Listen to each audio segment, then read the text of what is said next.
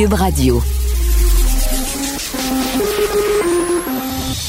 Il met la table pour vous permettre de goûter au meilleur de la nouvelle. Danny. Danny Saint-Pierre. Juste assez d'audace, juste assez rebelle. Il apprête l'actualité comme un chef. Danny Saint-Pierre, Cube Radio. Bonjour à vous tous, vendredi 13 août, dernière de cette série d'été. Bonjour Karl Marchand. Bonjour Danny Saint-Pierre et vendredi 13, j'ai eu un petit moment en voyant l'alignement de la journée et de la date. Oui, Écoute, il y a de l'électricité dans l'air. ben, c'est sûr que nous, on quitte aujourd'hui. On va quitter avec une maison propre et euh, du gros fun, ça c'est certain. Ben moi, je quitterai pas longtemps parce que je serai au fourneau avec euh, Vincent Philippe Foisy lundi matin dans le cadre de sa nouvelle émission. Oui. Du matin. Donc, euh, je veux pas te dire que tu quittes parce que tu quittes pas non plus. Ben non, Tu être de retour avec Geneviève Peterson lundi aussi. je vais, je vais chausser mes, mes, mes chaussures d'hiver, dans le fond. Voilà. Je vais retrouver ma Geneviève. Puis écoute, euh, je- c'est peut-être c'est bête parce que c'est c'est la- notre dernière journée, mais je me suis réveillé avant mon cadran ce matin, Tu vois, t'es guiré. une dizaine de minutes avant, alors 5 heures moins 10. T'as mangé tes Weetabix, tu es prêt? Deux bonnes petites toasts à la confiture aux framboises. Ben, moi, euh, je me suis bien levé aussi. J'étais à mon petit café encore une fois matin, euh, shooter la shit, comme on dit avec mes copains. À quelle heure au café? Je suis toujours au café à 5h30 à peu près. C'est toujours le même monde. On fait le tour euh, de notre bon journal de Montréal qui est là parce que tu sais, c'est le dernier journal en papier, somme toute. Là. Ouais. Avec Ben, le peux- devoir, mais le devoir se rend pas à mon café italien, m'a dire. Ben, euh, Après ça, on fait les actus. tu peux écouter la Gazette. Euh, Tu peux lire la Gazette. La aussi. Gazette rentre pas là-bas. Non, bon. C'est comme ça. C'est notre bon journal qui est là. Puis après ça, ben, j'arrive ici, bien caféiné, prêt. On se fait un bon fist bump, puis c'est parti. Ouais. Hey, c'est mon dernier show. Peut-être que ça arrivera plus jamais, tu sais. Ben, j'en doute parce que t'as as rempli le mandat, euh, ma foi, et t'as as excédé les attentes. qui était très basse. Non, non, mais c'est parce que faut, faut être réaliste dans la vie. T'avais jamais fait ça. Et euh, pour vrai, euh, c'était, c'est, moi, j'ai été surpris et agréablement surpris. Puis on a eu beaucoup de plaisir cet été. Ben oui, c'est Alors, ça. là. ben, Je me sentais dans un été, euh, un été festif, Ouais. mais ceci dit, avec beaucoup d'actualités. Mais Il y a plein de choses qui se sont passées. Puis ça continue, hein. Tu vois, on a une campagne qui arrive, on la voyait venir, la campagne électorale qui va être déclarée probablement lundi. ouais. Ça va chauffer. On a un Justin qui est frais rasé depuis longtemps. Le père on de Britney annonces. Spears qui a renoncé à la tutelle de sa fille. euh. Ben, tout à fait. Euh, un passeport vaccinal qui sort la Shoah, hein? Ah, on va en parler euh, plus tard des nouvelles, mais ça, Oh oui, je vais pas brûler les sujets, là, mais j'ai hey, le feu au cul. Ah, Laisse-moi te le dire. Ouais. Vas-y. Vas-y, Ben, Karl Marchand. Euh, je te parle d'immobilier abordable. Ben mais oui, qui- toi. Hey, ça, c'est fascinant. Tu sais que depuis 15 ans, la ville de Montréal veut faire en sorte que les promoteurs rendent une partie de leur logement accessible aux personnes qui n'ont pas des fortunes pour acheter. Bref, le, le- le prix euh, maximum pour un condo de deux chambres est fixé à 280 000 pour des condos dits abordables. Ben oui. Donc, c'est fait pour que des gens qui n'ont pas la- une très grande bourse puissent accéder à la propriété en ville. Mais ça marche pas, Danny. Dis-moi pourquoi. Parce que ce sont les gens qui ont de l'argent qui achètent. Les gens qui ont de l'argent, hein, c'est un des meilleurs épouvantails disponibles. Ben, écoute, euh, c'est assez intéressant, mais dans le cas d'un projet, par exemple, là, 60 acheteurs étrangers, la majorité des- qui proviennent de la Chine, donc des gens qui achètent là, pour pas rester là, on s'entend, euh, des proches du promoteur, notamment là, Stéphane Côté de Développement McGill pour la tour Amati dans Griffintown, ben, lui-même a acheté trois condos pour ses enfants. Euh, c'est bon, ça va les partir dans la vie. Puis souvent, c'est qu'on revend six mois après avec une marge de profit de 50% Mais est-ce qu'il n'y a pas une proportionnalité euh, d'imposer? Tu sais, mettons, tu as, 100, t'as- t'as 100 unités.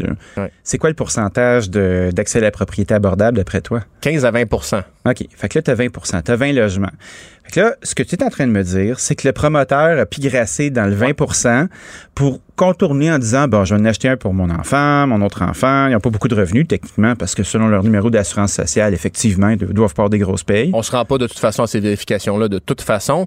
Et, Ah oui, hein, ça fouine pas personne- là-dedans, là. Non, personne, pas- ne, personne ne vérifie tant du côté du promoteur que de la ville. On, on l'avoue là, dans l'article de Dominique Cambron-Goulet ce matin. Puis, il y a des couples de médecins, par exemple, qui vont acheter une dizaine de condos, euh, qui vont les revendre après. Ah. Euh, ce qui fait que donc, on s'entend-tu que non seulement on s'éloigne de l'objectif d'accès à la propriété pour les personnes moins nanties, mais en plus, on spécule puis on fait monter le prix d'à peu près tout en ville. Ah oui, puis tu sais, quand tu as, un paquet d'acheteurs de l'étranger qui se font euh, des, des appartements qui sont vides, qui va les louer après? ben, c'est probablement un Airbnb. Ben, c'est ça. Tu t'assois pas sur de l'immobilier pour que, oui, tu- évidemment, tu peux spéculer en disant, OK, c'est de la pierre, elle m'appartient, la bulle va augmenter, ça va continuer. Mais t'as fait travailler ton argent, t'es déjà riche. Ben, moi, je vais dire comme mon grand-père, j'ai hâte d'être pauvre comme, comme ce monde-là. D'abord. Les pauvres petits. Non, non, mais tu sais, euh, j'ai j'ai pas hâte d'être pauvre de même. Puis d'autres choses, je vais leur donner une autre suggestion. Si jamais vous manquez d'argent aussi, il y a des soupes populaires aussi pour aller manger, là, parce que ça a Ah, l'air bah oui. qu'à à vos 100 000 par année, c'est passé. Il faut en profiter encore plus. Ah, mais tu sais, ces gens-là font pas la file. Peut-être que, peut-être que Uber pourrait livrer du, euh, de la soupe coupons. populaire. Ah, mais je pense qu'il y a des coupons dans les circulaires pour ce pauvre monde-là aussi, Danny. Tu sais que le couponing, là, c'est une Ouais. activité extrême. Ben oui, sur le reste du temps, là, hein? Ben, peut-être. Y a-tu Ben- d'autres choses? Tu peux-tu les aider, ces gens-là qui ont de l'air à avoir bien de la misère dans la vie, Danny? Ben, peut-être qu'on pourrait les mettre en coop. Une coop, ça serait bien, hein? Ben oui, pour avoir euh, comme des tâches. Ah, ben oui, c'est ça, comme ça, le. Le docteur Book pourrait faire euh, le gazon. ben oui, et, euh, hein? le, le notaire Lebrun pourrait faire quelque chose Par d'autre. contre, ils pourront pas faire de cote en revendant le logement d'une coop, hein? Ah. C'est plate, hein? C'est pour ça qu'on n'est pas riche, toi puis moi. On réfléchit pas de la bonne façon. Ben, en tout cas, non, mais tu te dis, bah, comme je, te, je le dis sincèrement, j'ai pas hâte d'être pauvre de même parce que, euh, tu sais, peut-être que j'aurais plus de. J'aurais peut-être un chalet, j'aurais fait des choix différents dans la vie, là, je le sais très bien, mais, mais je me dis, mon Dieu, tu sais, c'est- c'est fait pour des personnes qui ont besoin. Tu te sens pas coupable de faire ça? Ben moi, je pense qu'il y, a il y a une grande scission aussi dans le fait de ah j'ai pris le risque de monter une tour à condo. Oui, oui. Tu sais, c'est drôle parce qu'on discutait avec Caroline Saint-Hilaire de qu'est-ce que ça prend pour attirer une entreprise dans une ville. Puis, Tu sais, il y a beaucoup de compromis qui sont faits. Peut-être qu'il y a des side deals sur euh, ah ben laissez-moi un tant de pourcentage, sinon je la monte pas la tour. Fait qu'entre pas de tour puis une tour, tu comprends ce que je veux Ben, Je dire? comprends, mais, mais tu sais, encore là, c'est un programme besoin. qui est fait, tu sais, c'est dit 15 à 20% pour les personnes qui ont besoin d'acheter des logements à un prix raisonnable. Puis après ça, finalement, non seulement, c'est parce que c'est des gens qui auraient les moyens d'acheter des condos au prix du marché. Tout à fait. Tu sais, c'est ça qui est, qui est fascinant, en tout Mais cas. plus, plus tu plus tu t'élèves, plus tu as accès à du ben oui, capital, ben oui. plus tu es dans de, de, de- de drôles de petits cercles, plus tu as accès à de l'information aussi, puis des façons de tricher. Et plus de Puis là, c'est pas tricher parce que tout ça est réglementaire, on s'entend, là. Mais on s'entend, depuis tout à l'heure, on sous-entend que c'est tricher moralement. Parce que ça, ça empêche les gens qui auraient vraiment besoin d'acheter ces, ces, ces logements-là de, de Mm. pouvoir y avoir accès. Fait que tu as de l'information privilégiée, tu la prends, puis tu te dis, ben, je paye assez de taxes, moi, je, je le mérite. Ah, puis l'argent attire l'argent aussi, on s'entend, là. Ah, tout à fait. Puis c'est- l'argent, l'argent n'est pas le poison là-dedans. Là. Non. C'est juste qu'à un moment donné, quand tu es assez riche comme ça, ben, tu dois faire ta part. Puis Tu peux redonner aussi des tu peux redonner, mais en même temps, les gens sont, sont très, très, très taxés déjà. Puis après ça, ben, on regarde, elles vont où les taxes? Elles vont pour financer. Financer quoi? Ben, la fonction publique, notre État, le fonctionnement de notre société, la façon dont on redistribue. Mais ça, cette grosse affaire-là, là, à chaque année, on dirait qu'il y a un bourrelet qui pousse. T'es-tu cynique devant tes taxes, toi? Écoute, puis euh, je, je suis cynique et parfois mécontent. Euh, mon expérience de l'appareil gouvernemental dernièrement, c'est commander une médaille pour mon chien, OK? Je t'avais parlé de- du délai euh, pour le, le permis, puis le, le formulaire en ligne et la Oui. gratuité disponible pour les personnes en situation d'itinérante. faut que tu remplisses un formulaire papier ou en ligne, puis là, je me dis, bon, est-ce qu'ils vont vraiment... Mais écoute, là, tu payes ta médaille, c'est correct. Et là, j'ai reçu la médaille par la poste, il y a le numéro du chien dessus, puis ils te demandent le nom du chien, tu sais, Ben oui. mais ils ne mettent pas sa médaille. Ouais, ils le mettent pas. C'est ah, juste. ben, Fait que là, ça, c'est du petit cheat, mais t'es comme. c'est un code secret. Tu te dis, je fais la demande. Vous me demandez le nom du chien. Vous mettez le logo de la ville, le numéro du permis, mais rendu là, mettre le nom. Non, je peux pas mettre le nom. Et Ça, c'est. Mais tu sais, C'est pas grave, là. C'est le 25 cynisme, là, il réside dans ça. On dirait que rendu là, nos taxes s'en vont à quelque part. Mais ils s'en vont où? C'est pas. On dirait que l'idée est pas nécessairement de. Tu sais. On te, c'est une obligation que le, servi- que le citoyen doit remplir. Dans mon cas, c'est la médaille de chien. Ouais. Mais c'est pas un service qu'on te rend. C'est toi qui remplis notre obligation réglementaire. Tu sais, on, on dirait que c'est ça l'impression. On te rend pas un service. C'est toi qui réponds à nos normes. Puis après ça, ben là, on se demande pourquoi qu'il y, a, qu'il y a une économie parallèle, parce que les gens en ont marre de payer pour cette affaire-là. Mais en même temps, tu as 40% de la population dans les trois paliers de gouvernement qui sont employés euh, par le dit État, mais qui, à chaque occasion, vont essayer de payer cash pour faire d'autres choses. Ah ouais. Tu sais, on est dans une espèce de bourbier de non-dits, de règles qui sont claires ou pas, où on triche au grand jour, puis ça dérange personne. Ouais. Après ça, on s'en va en campagne électorale, puis on cherche des épouvantails. tu sais. C'est assez fascinant. Hey, je vais te poursuivre avec d'autres nouvelles euh, qui Ah ouais, sont pas, pas réjouissantes non plus. Il y a un homme, euh, ouais, un homme qui a été arrêté hier pour des menaces envers le ministre de la Santé, Christian Dubé. Il avait dit sur Facebook que le Québec se souviendrait de lui le 1er septembre. Euh, tu vas avoir des comptes à rendre, sauf que le dernier roi en question, le gars de Gatineau, euh, ben c'est ça. Euh, il a fait des menaces, donc. Il avait des gros guns aussi. Il avait hein? des guns pas mal et euh, ça semble être une tendance dans le monde du CrossFit chez l'homme, le, le port du crop top Ah, j'ai vu ça. pour montrer les abdominaux. En tout cas, il y a une photo de lui en, en- en sous-vêtements et en petit euh, top coupé avec son, son arme qui semble être une semi-automatique. Bref, plusieurs armes. Euh, Puis c'est ça, tu vas avoir des comptes à rendre. Euh, il a été accusé de menaces, fuite, conduite dangereuse, entrave au travail des policiers, voie de fait sur un agent de la paix et agression armée. Juste ça, euh, il devrait en être quitte pour un bon petit bout euh, derrière les barreaux. Et par ailleurs, il est arrêté et se trouve à l'hôpital où il attend son évaluation psychiatrique. Ben, peu- besoin d'aide. Besoin, d'aide pour le monsieur. 30 mois de détention pour un proxénète. C'est une proxénète, Marie-Soleil Vallière Une, Campo. proxé- une proxénète? Une proxénète, mais qui était euh, liée avec un proxénète. Elle a plaidé coupable hier au palais de justice de Saint-Jérôme de proxénétisme et de voie de fait à l'endroit d'une femme de 22 ans. C'est, atroce, Dani. Ça s'est passé en 2019.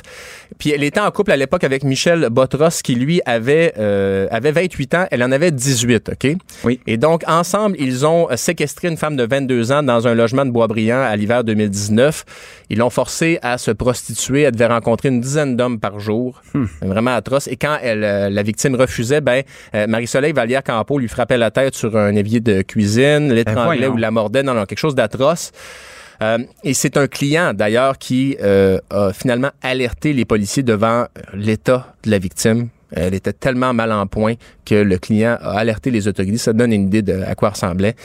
Euh, et bref, le- son, son avocat a dit elle a plaidé coupable, mais qu'elle était sous l'emprise de Michel Botros. Bref, elle a euh, écopé de 30 mois de prison, une peine clémente. 42 mois pour Botros aussi, peine très clémente. Mais tu te dis, mon Dieu.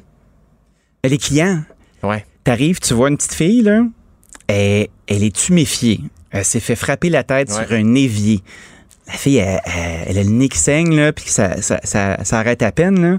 Puis là, c'est rendu à ton tour. Puis après ça, il va y avoir une personne après. Puis tu, c'est ça. Non, non. Puis tout le monde est dans ça, là. C'est euh, c'est du grand chic. Ouais. Vraiment. Puis, puis tu- là, là, dans, dans ce cas-là, on n'a pas de signe que c'est des gens qui, qui font partie d'un réseau. Tu sais, fait qu'on on parle de, de deux têtes brûlées là, qui se décident de séquestrer une jeune femme de 22 ans. Là. Puis, Ben ouais, euh, on parle de, de trafic humain, encore une fois. Ouais, fait qu'on leur souhaite de réfléchir euh, pendant tout ce temps-là. Et par ailleurs, euh, en termes de grandes décisions, on a, euh, on a eu une belle manifestation hier Oui. à la cage brasserie sportive à Le Bourgneuf. Des euh, centaines, une centaine de personnes en- environ là, qui manifestaient contre euh, l'imposition du euh, passeport vaccinal et le projet pilote qui est mené dans la cage brasserie sportive à Le Bourgneuf. Et moi, je sais pas pour toi, Danny, il y a des gens qui amènent leurs enfants manifester dans la vie, peu importe la cause, que ce soit pour la planète ou pour.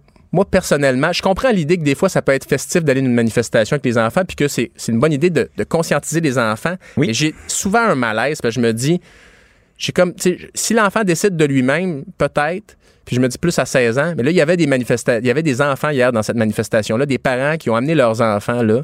Je me dis, qu'est-ce qu'ils font là? Ben, il implante la croyance, tu sais. Il crée, euh, il crée un sentiment interne- intergénérationnel. Il prépare leur petite relève. euh, mais tu sais, moi, quand je vois des petites étoiles jaunes dans les airs, Ben, c'est ça, là. devant un- la cage parce que on t'empêche de les manger tes ailes de poulet, il faut être fucké mal sale. Il y, a des, là. ouais, il y a des manifestants qui avaient des étoiles de David et il y a un représentant de la communauté juive qui a dit faire des parallèles avec la Shoah en utilisant des symboles tels que l'étoile de David est odieux et blessant. Puis, euh, on a envie de mettre les choses un peu en parallèle là, ce matin. Là. Euh, tu sais, quand on parle de... Là, quand tu vas à cage, c'est pour manger des ailes de poulet. Là. La Shoah, il y a des gens qui sont allés dans des camps de concentration, là, qui ont été gazés. Là. Ouais, puis c'est notre euh, c'est notre mauvaise connaissance de l'histoire Ben aussi, oui. tu sais, puis on en discute souvent. là, Puis- le- euh, si on avait euh, cette empathie-là pour ce qui s'est passé dans l'histoire, qui oserait utiliser ces symboles? Faut-il être vraiment ignorant Ouais. d'arriver puis d'essayer de créer un choc, de dire tiens, on va créer une Non, image non, choc? Puis ségrégation, puis tout. Non, non, vous avez aucune idée de quoi vous parlez. Puis t'as envie, c'est ça, tu sais. euh, Shaker le il y a, pommier un il y a peu. des, petites tapes en arrière de la tête qui se perdent, là, tu sais. Puis c'est un. Bon, faudrait pas dire ça, mais tu te dis, OK, on va aller faire un cours d'histoire, puis on va aller euh, faire des tours guidés. Puis on a un extrait musical de, de ce qui se passait dans la cage à ce moment-là. J'ai de la misère au calvaire. J'ai du ressentiment dans le sang, c'est comme la rage dans une cage. En tiens-moi, je m'en dévore le corps, Mais non. oh, Carl, merci. Je l'ai mis parce que j'adore le- le- la rage dans une cage euh, de, de Boom Desjardins, mais tu te dis, c'est ça, hein, vous êtes pas les euh, vous êtes pas les, les, les, euh, les ampoules les plus brillantes de la pièce, hein? Ah non, ça, c'est des Edison pâle, pâle, pâle. ça. Mais tu sais, une, étoile. Non, non, ça n'a pas de bon sens. Non, ça n'a pas de bon sens. Merci, Carl Marchand. Non. Reconnu pour ses talents culinaires, il cuisine les acteurs de l'actualité.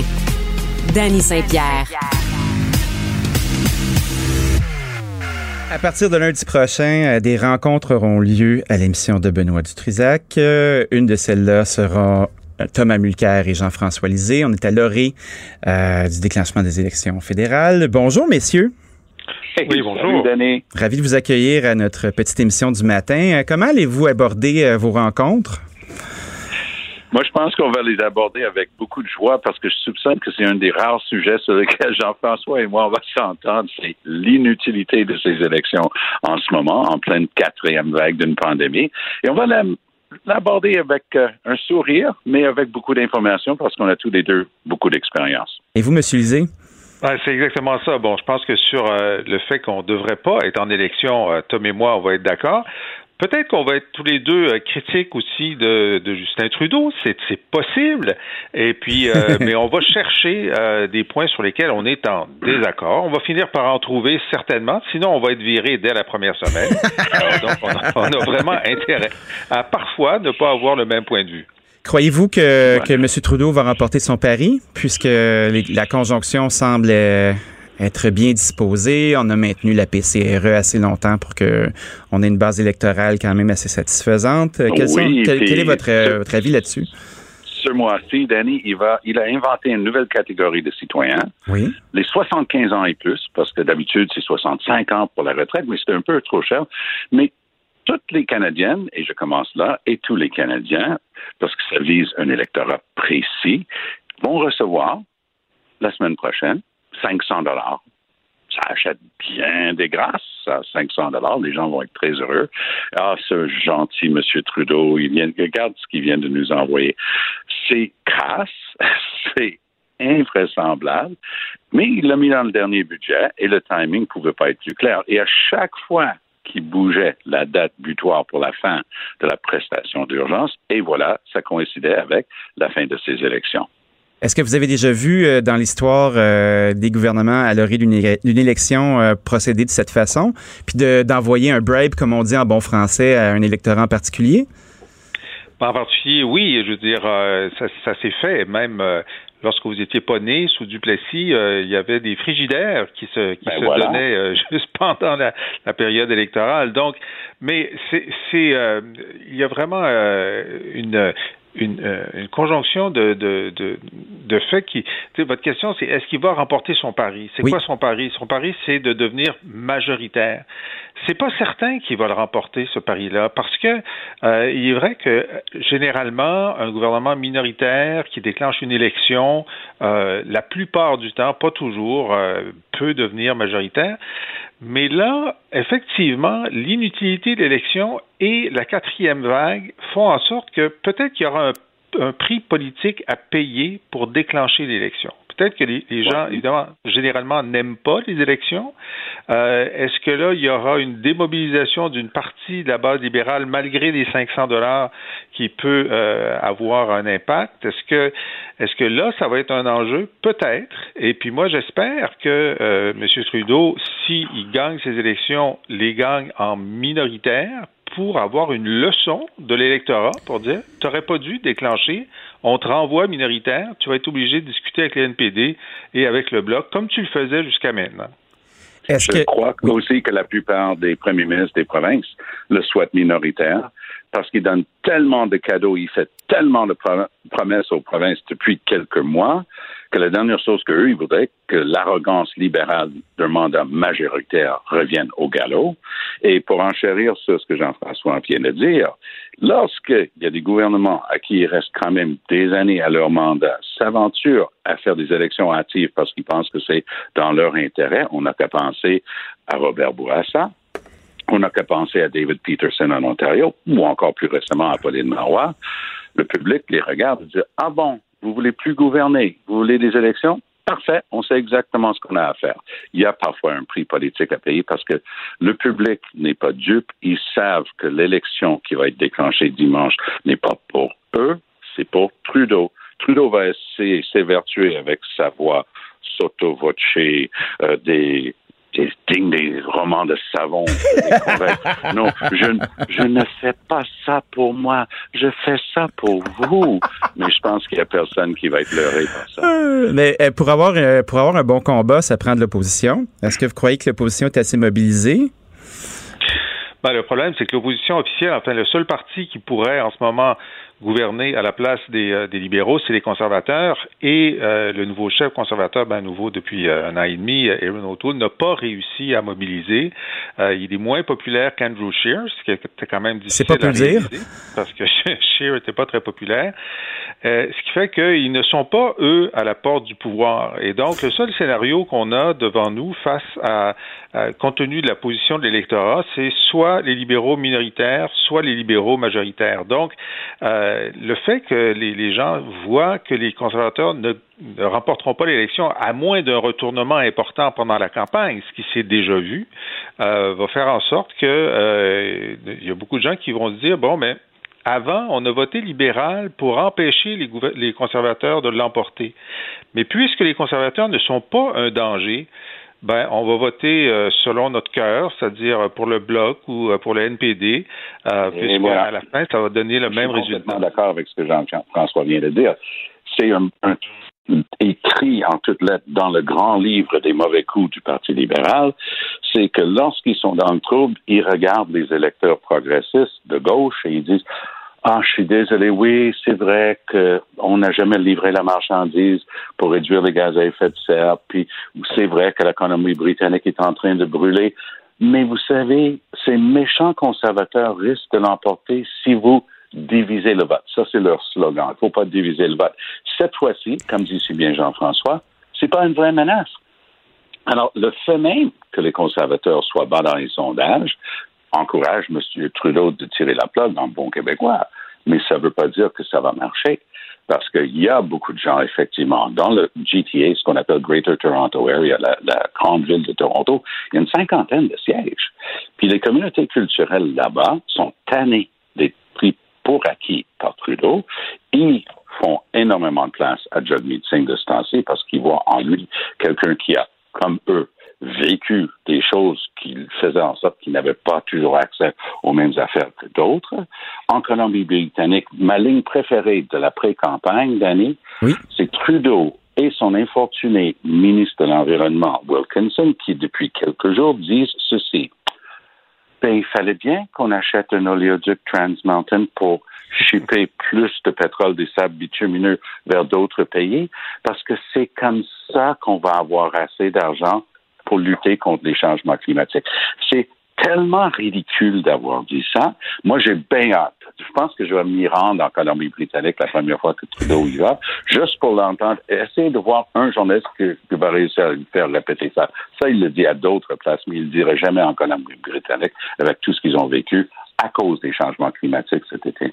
Où, sera le principal combat pour que M. Trudeau puisse euh, espérer maintenir euh, et, surtout gagner une majorité? Québec et Colombie-Britannique. Oui, il doit, il doit gagner des. ça lui prend des comtés supplémentaires. Il doit les prendre un peu partout. Il, il, veut, il doit en prendre au Québec, il doit en prendre en Ontario, il doit en prendre en Colombie-Britannique, il doit maintenir ceux qu'il a déjà. Euh, et donc, il, va beaucoup compter sur des luttes à trois. Euh, un peu partout, mais moi, je, je, je, ne comprends pas son calcul, franchement, parce que c'est une énorme affaire que de déclencher une élection fédérale. Il est déjà au pouvoir. Il n'y a aucune certitude euh, de probabilité forte. Tu sais, quand tu déclares, c'est parce que tu as une probabilité forte de faire un gain. Mais la probabilité, je, la trouve faible. Euh, et donc, je pense qu'il fait, fait, un pari, ou soit il y a quelque chose qu'on ne sait pas, parce que euh, s'il se retrouve minoritaire après tout ça, il va être politiquement affaibli affaibli face à l'opposition, affaibli face aux provinces. Et donc, il y, a, il y, a, quand même un scénario intéressant. Enfin, probable où il va sortir affaibli de cette élection-là plutôt que renforcé. S'il avait décidé de continuer à gouverner pour les deux dernières années de son mandat, il pouvait le faire parce que l'essentiel de sa législation est appuyé par le Bloc et le NPD avec des, des aménagements raisonnables. Euh, ça n'existe pas, il n'y a pas une loi qui n'aurait pas été adoptée à l'automne sans élection. Hein? bon, les méchants conservateurs ont empêché l'adoption de certaines lois, oui, au printemps, mais si on continuait avec ce gouvernement, ces, lois-là seraient adoptées à l'automne. Alors, je ne comprends pas pourquoi il prend ce risque-là. Il peut être puni par l'électorat de nous avoir entraînés en élection. Et s'il fallait que la quatrième vague devienne préoccupante, comme elle l'est aux États-Unis, euh, ben, peut-être que la dynamique de l'élection, ça va se tourner contre lui. Mais il y a une partie de cette dynamique-là, je pense qu'il faut regarder. Qui vote?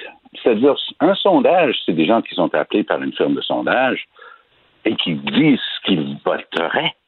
Mais ce n'est pas du tout garanti qu'en pleine pandémie, il y a beaucoup de gens qui vont vouloir se déplacer. D'ailleurs, je prédis que lors de cette élection, on va avoir un taux de participation le plus faible de l'histoire. Donc, qui va aller voter? Les gens qui sont les plus convaincus qu'il faut du changement. Si c'est pour garder Trudeau là, il y a beaucoup de gens qui vont dire, moi, moi, je vais rester chez moi. Mais dans les parties du Canada où les conservateurs sont encore en force, les gens vont sortir voter.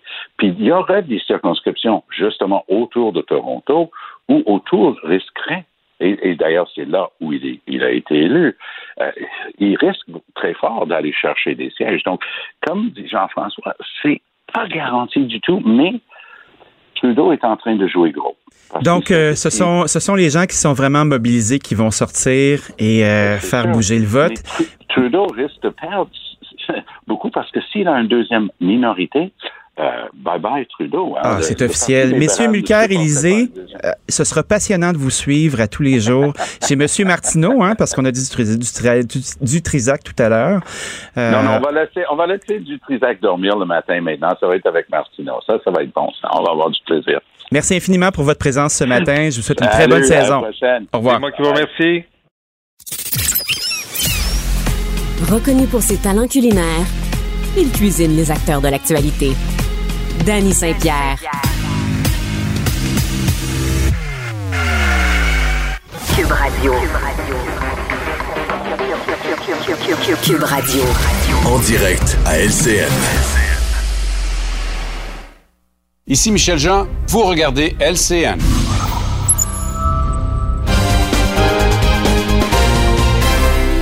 7h30 minutes en ce vendredi 13 août. Bon début de journée tout le monde et bon début de journée Dani. Bonjour. On te retrouve dans les studios de Cube Radio, notamment ce matin pour se parler d'élections fédérales. On le sait, ce sera déclenché dimanche, euh, une campagne électorale de 36 jours. Donc, euh, c'est le plus court laps de temps pour une campagne qui est permis par euh, Élections Canada, par la loi électorale. Et selon toi, on doit, durant cette campagne, discuter d'une idée, celle de taxer les plus riches. Bien, c'est une idée qui est assez euh, facile à sortir. On a vu M. Singh du NPD dire on devrait taxer les hyper riches, taxer les produits de luxe, euh, taxer les gros bateaux, taxer les grosses entreprises. Puis je sais pas pour toi, là, mais les principaux euh, épouvantails de notre société, c'est les grosses compagnies euh, qui envoient leurs taxes euh, dans des paradis fiscaux, puis les hyper riches qui nous tapent ses nerfs parce qu'ils mettent avec le, le, sang du travail des gens du gaz dans leurs gros bateaux qui s'en vont à la marina. Puis ça, c'est, c'est facile pour les lecteurs de ne pas aimer ça, puis d'être d'accord avec ça. Mais il y a quand même, il y a quand même d'autres idées qui peuvent être mises de l'avant. Puis je serais très curieux, moi, de voir un parti arriver avec des idées un petit peu moins fédératrices que celles-là. Parce que c'est très, très, très facile de se dire, ben oui, les riches, on va aller fouiller là-dedans, puis ça va bien aller. Mais il y a deux trucs qui sont assez intrigants, puis j'avais envie pour ma dernière journée aujourd'hui de m'amuser avec ceux-là. On aime beaucoup les émissions de rénovation au Québec, hein? Et si on se disait qu'on fait un beau makeover, comme on dit en bon français, de la fonction publique, de l'appareil, de cette espèce de gros appareil qui emploie à peu près 40% de la population euh, au municipal, au provincial, au fédéral, puis on se disait, bon, Et si on remettait ça beau? Et si on regardait chacun des départements puis on se disait, bon, euh, est-ce qu'on change la couleur ou la façon dont ça fonctionne, les mouvements? Euh, est-ce qu'on remet ça au goût du jour? Est-ce qu'on rend ça efficace? Parce que quand on veut aller taxer les riches, là, c'est évidemment parce que nous, on n'aime pas ça, les taxes. On veut en payer moins. Où s'en vont nos taxes? Bien, ça va dans cette belle grosse machine-là qui, à chaque jour, fait fonctionner les services qu'on s'est donnés comme population et ce lien de confiance qu'on a avec cette dite machine pour s'assurer que ça fonctionne. Mais je mets au défi euh, de, parler à chacune des personnes qui est à l'autre bout de l'écran aujourd'hui, puis on a tous une histoire des douze travaux d'Astérix à raconter sur à quel point c'est compliqué de traiter à l'occasion, puis pas toujours, il y a des endroits où c'est extrêmement performant. Mais tu sais, veux pas, avec autant de monde qui est employé, avec une grosse machine qui est aussi empoulée, ben, veux, veux pas, nos taxes, ben, elles s'en vont là. Fait que si on, était, on avait le courage de faire un vrai makeover de la fonction publique et de ce qui se passe, ben, évidemment qu'on aurait un chemin qui serait bien plus clair, mais ça, ça ferait pas mal de monde qui serait mis de côté. Il y a un autre ballon aussi que je trouve bien intéressant, puis évidemment, Ouais. c'est une idée, c'est pas quelque chose qui va se faire, mais essayons pour voir. Essayons de voir si quelqu'un aurait le courage un jour de se dire si on abolissait l'argent comptant. Parce que je crois que l'argent comptant, bien honnêtement, c'est une espèce de soupape pour être capable de travailler à côté du système. Puis qui n'a jamais eu l'idée ou la proposition de faire Hey, si tu me payes en cash, là, je te donnerai pas tes taxes. Hein? Tu vas payer pas de taxes, je vais te charger un peu moins cher. Je vois pas de quoi tu parles, Danny. Je vois vraiment Ah, pas tu vois pas de quoi je parle, hein? Ben non, ça c'est pas arrivé à personne à l'autre bout du fil non plus, hein? Puis tout le monde se dit, on paye assez de taxes, hein? On paye assez cher, Christy. On peut être capable d'avoir un break? Puis on le voit comme dans l'entièreté de la société, on veut avoir des services, on veut l'avoir ce bel état-là, on veut avoir quelque chose qui répond vite, on veut aller aux urgences puis que ça aille plus vite, on veut être capable d'avoir les médicaments qu'on a envie, on veut être capable d'avoir une couverture sociale, mais de côté après ça, ben là on arrive puis on fait ah, je sais pas là, essayez d'acheter de vous acheter de la drogue dure avec une carte de guichet, ça arrivera pas là. Essayez, Mais essayez. t'as raison sur l'abolition. Euh, L'abolition de la monnaie papier, ça nous permettrait de, de combattre le, le- le marché noir. Mais en même temps, Danny, euh, en ville, là, tu on, on se donne l'exemple, en ville, je, je paye presque à 100 avec mon téléphone cellulaire. Mais lorsque je vais en campagne, là, euh, dans les petits commerces, chez le maraîcher, euh, même dans, dans certaines boutiques, là, parfois, la- les cartes ne sont pas acceptées parce que Internet n'est pas assez rapide, parce qu'on n'a pas nécessairement les moyens de se procurer tous les outils pour faire les transactions. Donc, oui à l'abolition de la monnaie papier, mais ce ne sera pas évident pour pas mal de monde à l'extérieur des grands centres urbains. Ben, en- dans, dans cette, euh, dans cette proposition, euh, tu nommes quelque chose qui est très intéressant aussi, c'est le fait que l'Internet à haute vitesse soit pas partout. Puis après ça, pour ce qui est des équipements, euh, pour, se- pour être capable de faire des transactions, là, on est capable avec notre téléphone à poche que tout le monde a, de plugger un petit truc sur lequel tu peux passer ta carte, puis ça finit là. Puis comprenez-moi bien, là, j'adore ça, l'argent comptant, moi aussi. Là. Je suis comme vous à la maison. Mais quand on commence à, à flasher l'épouvantail des riches et des hyper riches, c'est très facile de, de voir des gens, euh, de voir une compagnie qui n'a pas de visage, qui n'est pas votre voisin, qui n'a pas un truck qui est lettré, qui coupe pas des cheveux, qui n'a pas un restaurant, euh, qui n'est pas un maraîcher. Ça, c'est pas un électeur, ça. C'est un groupe obscur qu'on connaît pas. Si on veut être capable de retrouver euh, les services, si on veut être capable de retrouver l'équilibre budgétaire, si on veut être capable euh, de, payer moins de taxes à la fin, ben c'est dans nos poches à tous, puis dans ces petits comportements-là qu'on a de côté, euh, que ça pourrait se passer aussi, mais ça, personne va arriver à mettre ça de l'avant parce que c'est tellement subversif. Puis ça, c'est de toucher à chacune des libertés des personnes qui sont autour de nous.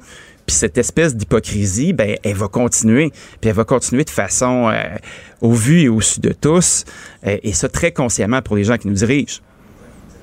Est-ce que tu as hâte euh, au 20 septembre prochain, Danny, jour de l'élection, fort possiblement? Ben, j'ai très hâte au 20 septembre. J'ai très hâte euh, de voir si le pari de M. Trudeau va, va réussir parce que je veux pas, à force d'étirer la PCRE, on vient discuter avec M. Lisée, M. Mulcair, qui seront à- chez M. Martineau euh, à, à notre antenne à Cube Radio à partir de lundi.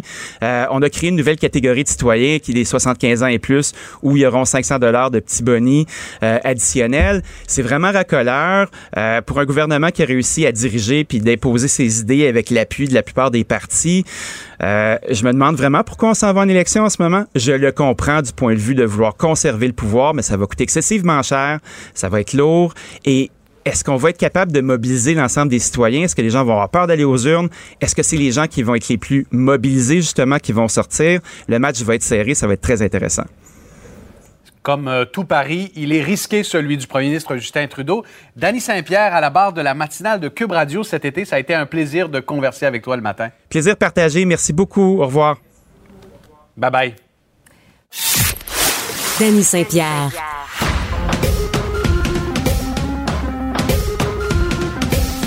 Des commentaires al dente, faciles à digérer. Danny Saint-Pierre façonne l'actualité aussi bien que la cuisine. Cube Radio. Parlons sport avec Mathieu Boulay. Bonjour Mathieu. Bon matin, Danny. Je vais t'accueillir avec un air roulé puis une énergie euh, du tonnerre car c'est notre dernière, cher ami. Ben oui, ce n'est qu'un au revoir, possiblement, Danny. Moi, j'ai déjà hâte à l'été prochain pour qu'on puisse euh, continuer ça parce qu'on c'est comme on a eu euh, cinq semaines ensemble. Là, moi, je ferais euh, une année complète avec toi sans aucun sans aucun problème. Ben moi je suis bien d'accord, c'est le fun parce qu'on a réussi à, à discuter de toutes sortes de sujets, puis à rendre le sport, puis tu sais c'est les Olympiques quand même qu'on a qu'on a vécu, de présenter des sports qu'on voit moins souvent, d'être capable d'avoir l'oreille des gens, tout ça en s'amusant. Mathieu, j'ai eu beaucoup de plaisir. Comment on finit Ouais, ça, moi- toi et moi là? On va, on va, on va finir ça avec euh, avec du tennis et avec du baseball. Euh, on, va, commencer avec le tennis. Euh, Bianca Andreescu, notre, notre euh, favorite canadienne, a été éliminée hier soir contre la Tunisienne Hans Jabber au, au Stade IGA. Ça a fini en trois manches, mais on a senti qu'elle n'était pas à 100 à la fin du match, Bianca Andreescu. Puis il y a eu deux arrêts à cause de la pluie. Puis un des arrêts, après le deuxième arrêt, je pense que Bianca Andreescu a cassé vraiment mentalement parce qu'elle était blessée au pied.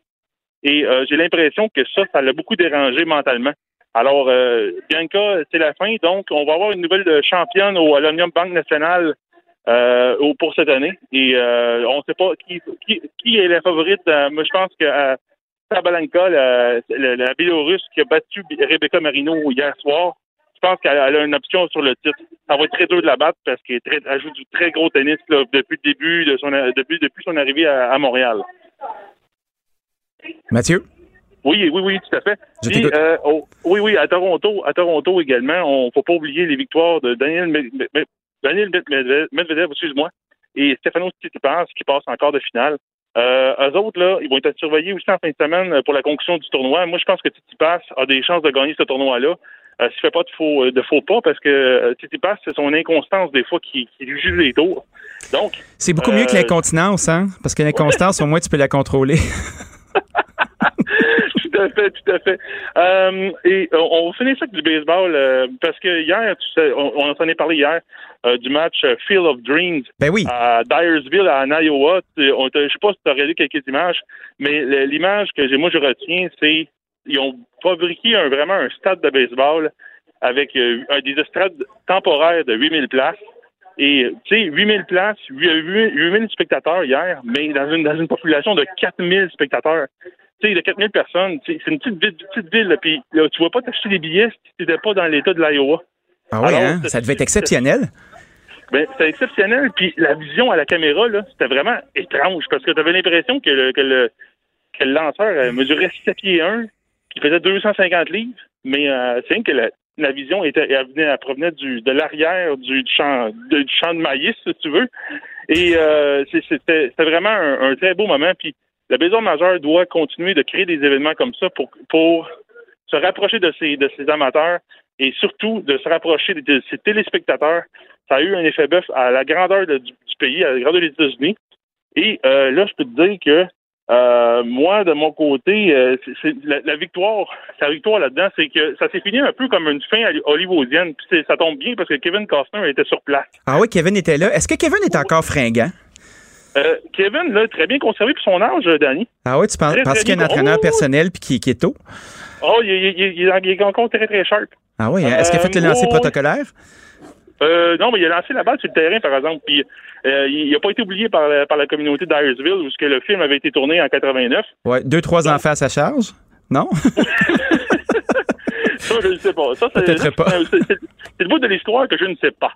Mais euh, je peux te dire que ça s'est fini avec une victoire de 9 à 8 des White Sox de Chicago, mais c'était vraiment digne d'un, film hollywoodien. Euh, les, les Yankees étaient revenus avec 4 points en début de 9e manche. Là, euh, là on se dit, hey, ça n'a pas de bon sens. Les White Sox, tu peux pas perdre ce match-là.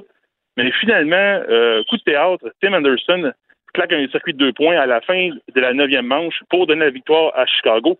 Donc, euh, victoire de, Chicago, puis ça a été vraiment une fin hollywoodienne, puis le, tout le monde disait, hey, Field of Dreams, c'est comme dans le film, puis tout ça, puis je pense que le- le- on, on peut, on peut penser que cet événement-là va, va revenir euh, d'une façon euh, annuelle. Mais c'est une très bonne idée, tu sais, puis c'est une façon aussi d'aller célébrer la ruralité américaine. Parce que, je veux pas, euh, les États-Unis traversent comme nous euh, des moments qui sont difficiles. Tu sais, je pense que le baseball, c'est quand même le sport national. Puis d'être capable de le transposer, tu sais, tu me disais qu'il est en perte de vitesse, puis j'ai pas de difficulté à te croire parce que des fois, quand le sport se déconnecte de sa base, Oui. ben, puis tu sais, il y a des sports beaucoup plus flamboyants qu'on voit. Il y a la montée du hockey, évidemment, c'est c'est une frange quant au baseball, mais tu sais, la NFL, c'est une machine de guerre. Puis la Oui, NBA oui. aussi avec la flamboyance, puis avec les joueurs qui sont mis de l'avant. Tu sais, il faut qu'ils fassent des trucs comme ça. Oui, puis c'est sûr, les, les gars, hier, les joueurs, ont, ont retombé en enfance. Tu sais, les joueurs, là, les. Gaga Gougou? Pas Gaga Gougou, mais un gars comme Aaron Judge, qui fait des millions et des millions par année, a retombé comme dans le temps qu'il jouait dans, une petite ligue, dans, dans, son, dans, dans, sa ville, dans son quartier, dans son enfance. Puis ça, là, les gars, là, c'était unanime. Tous les joueurs ont, dit, hey, c'est comme quand j'étais, quand j'ai commencé à jouer au baseball. C'était vraiment le même sentiment. Puis ça, là, ça n'a pas de prix. De voir les gars, les gars qui se reconnectent à leur base, là, euh, des fois, sont les, joueurs du baseball majeur, le, le gros, gros problème qu'ils ont, c'est qu'ils sont vraiment déconnectés. Quand que, comme journaliste, des fois, tu te rends compte que les gars font des multimillionnaires, sont bien évachés dans, dans le vestiaire, puis ils n'ont pas le goût de te parler. Ah Mais- ouais, hein? Ils sont dans leur bulle, là. Il faut pas les Oui. déranger. C'est ça. Puis, là, mais sauf que de, de l'autre côté, il y a des gars super sympathiques. Il faut pas généraliser non plus, mais euh, quand même, euh, je pense que cet événement-là va être une nécessité pour le baseball majeur à l'avenir. Puis, s'il y en a d'autres événements comme ça, là, ils devraient sauter là-dessus parce que ça a vraiment eu un effet bœuf. C'était vraiment un coup de circuit de la part du commissaire Ron Manfred. Ma- Mathieu, merci infiniment pour cette chronique. Euh, J'espère te retrouver bientôt. Euh, Oui. Je te souhaite une très belle euh, fin de saison. Puis Ben, bon courage, mon ami. Ben merci. Moi là, là, je, je suis le point d'embarquer dans mon avion pour Edmonton pour le match des Alouettes. C'est vrai? J'invite, j'in- j'invite les usagers, les, les, les usagers de, de Cube Radio, les, auditeurs, d'écouter ce match-là en fin de semaine. Ça va être spécial. Parfait, on va faire ça. On va être au rendez-vous. Merci, Mathieu Boulet. Merci beaucoup. Bye bye. Salut. Reconnu pour ses talents culinaires, il cuisine les acteurs de l'actualité. Danny Saint-Pierre. Anaïs Gertin-Lacroix, bonjour. Bonjour, Dani Saint-Pierre. Hello. Hey, c'est, Hello. La, c'est la journée coup de cœur Cube Musique. Écoute, on termine ça en plus par un beau vendredi 13. Tout est dans tout.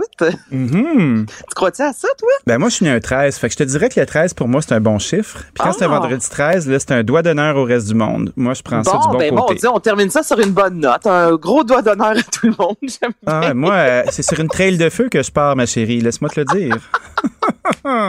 Hey, on commence ça ce matin euh, avec un. Honnêtement, je suis pas toujours. euh, euh, J'embarque pas toujours lorsqu'on nous offre des, des, des, des collaborations, remix de chansons. On dirait que moi, j'aime vraiment les versions originales. Je t'explique. Nouvelle chanson mettant en vedette Elton John et Dua Lipa. Déjà là, par contre, les deux, ce sont des artistes que j'aime beaucoup. Oui. Et là, les deux reprennent ensemble. C'est Cold Heart. Donc, on reprend Sacrifice, entre autres, d'Elton John et Rocketman. Cold Art également. Écoute ça, c'est j'ai j'ai eu un petit coup de cœur. Ça l'été là, je honnêtement là, là en fin de semaine, chaud, soleil, ça marche au bout par un beau dimanche après-midi. D'accord.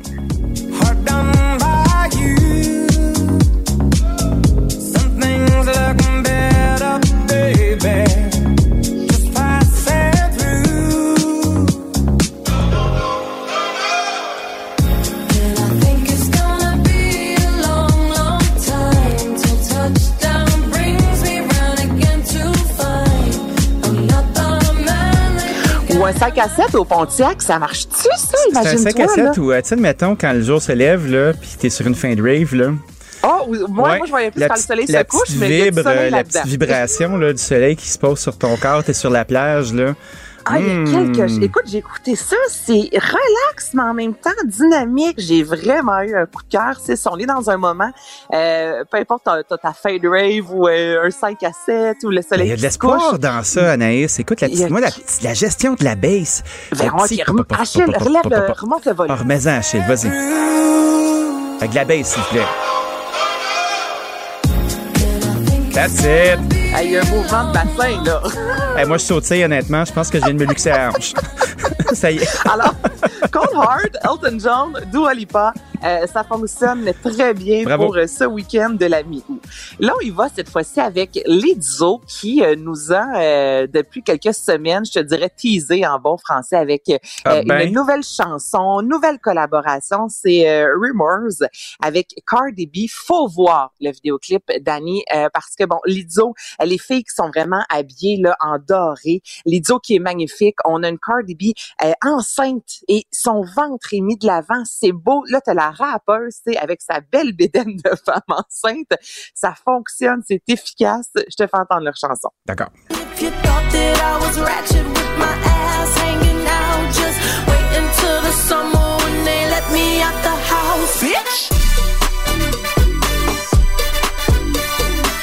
Attends, ça s'en vient, là. Je savais pas où couper tellement que je l'aurais mis au complet.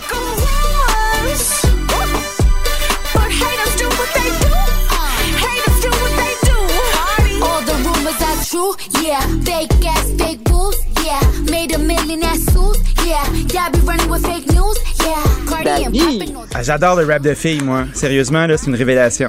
Écoute, tout est là. Là, je sais qu'il y a eu des BITCH, mais euh, ça, on le dit pas mal partout dans la chanson, donc c'était Ouais, très difficile de trouver un moment. où on La madame a le droit de dire ce qu'elle veut, ça. Puis, il y a Megan Thee Stallion aussi, là, qui font des collabs ensemble, là. C'est tellement des, des, des Madame Rude. J'adore ça. Il y a l'aspect rude, mais Lizzo amène le côté festif. Moi, rap féminin ou rap tout court, euh, euh, j'embarque. Mais des fois, je peux, je trouve que ça peut devenir un peu lourd. Il y a un côté, euh, redondant des fois avec la grosse Je, je sais pas, des fois, j'embarque un peu moins. Je m'essouffle avant la fin de la chanson. Mais là, Lizzo, son aspect justement où on met la danse de l'avant, un côté pop. Mais c'est ce qui, Lizzo? Je la connais pas, moi. C'est qui? Ah, Lizzo, va sur un moteur de recherche à l'instant si tu as ton téléphone. Poche? Ben oui. Lizzo qui nous a offert Juice, entre autres, qui a remporté, euh, qui est en nomination à maintes reprises aux Grammys. Lizzo qui met de l'avant les courbes, tu sais, c'est vraiment pas, elle est pas filiforme, ok, du Ah! tout. Et c'est ce qu'elle met de l'avant avec Ok. souvent, le, écoute, elle est posée nue, mais tout de bon goût, là. Ça, c'est Juice, écoute. OK. Oops,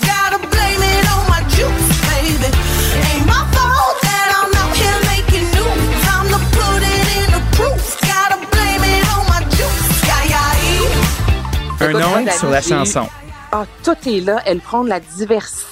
Cette femme-là euh, a pris la parole pour le vaccin, euh, disant ses fans, faites-vous. Tu sais, elle est engagée. Et dans ses chansons, on met justement la, la beauté de la femme de l'avant, peu importe la couleur, peu importe le poids. Bravo, Euh, Lizzo. T'es Bravo. belle. OK. Vraiment, moi, Lizzo, là, c'est un de mes gros coups de cœur. Elle qui devait euh, venir à Oshiaga euh, avant que le tout euh, soit annulé. On se rappellera de ça. Donc, Lizzo et Cardi B. Là, je Ensuite? t'amène complètement ailleurs. Oui. Émile Bilodeau, Oui. euh, qui nous arrive avec une nouvelle chanson. Et c'est très euh, musicalement parlant, c'est vraiment, mais vraiment intéressant. Émile Bilodeau, souvent, les gens vont le... Oui, j'en ai plein mon casque, là. Euh, on va souvent penser à lui avec une guitare, un côté très folk, très acoustique. Mais là, il nous amène vraiment ailleurs, nous montrer euh, que ce gars-là a vraiment du talent euh, pour créer, justement, de belles mélodies. Écoute, Métamorphose. C'est pas moi qui le dis, c'est la théorie de Darwin. Aujourd'hui j'ai compris. Je veux changer pour mieux me ressembler. Ouh, ouh, je veux changer pour mieux me ressembler. Et c'est tout le temps la même chose. On est en métal. C'est très bon. J'aime ça. Il y a le pitch à Danny Bélanger un peu. Exactement. On a, oui, la guitare, mais on embarque aussi dans un univers. Moi, tu vois, j'ai pensé un peu à du Carquois aussi. Oui. L'arrangement sonore, Daniel Bélanger, exactement, t'as raison. Puis, il explique, c'est une vidéo qui a été publiée sur euh, YouTube, où on voit lorsqu'il a commencé, il y a peut-être 5-6 ans. Euh, donc, on métamorphose justement à quel point il a changé depuis son évolution au niveau musical et explique justement cette chanson-là. Moi, j'aime ça aussi quand les artistes prennent la parole pour nous expliquer un peu le processus créatif. Donc, métamorphose d'Émile Bilodeau, ça, c'est dans mes coups de cœur. Euh. Autre chanson, Valérie Carpentier, qui nous revient. Ça fait longtemps qu'on n'a pas entendu parler d'elle. Elle qui travaille sur un nouvel album qui sortira en 2022. Monokini, Tsunami. Euh, ça me fait penser. Charlotte Car... Pas- Comment tu dis ça? Ça rime. Ça rime. Premièrement, ça rime, oui. Et deuxièmement, elle veut nous faire danser tout en nous parlant d'un sujet qui est très d'actualité, de violence conjugale, euh, violence psychologique, elle qui dit en avoir euh, subi dans sa vie. Euh, je te fais entendre cette chanson-là, c'est vraiment bon. Sous le soleil,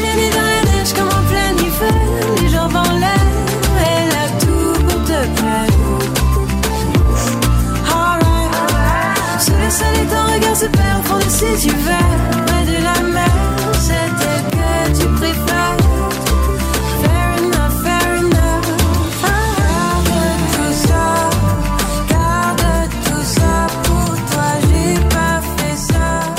C'est une très belle chanson pour terminer, ça, Anaïs. Euh, Hey, on se laisse là-dessus. on se laisse là-dessus, le Oh, temps Dani! enfilé. On a trop gossé avec Lizzo, mais on a surtout eu beaucoup de fun, beaucoup de plaisir. toujours.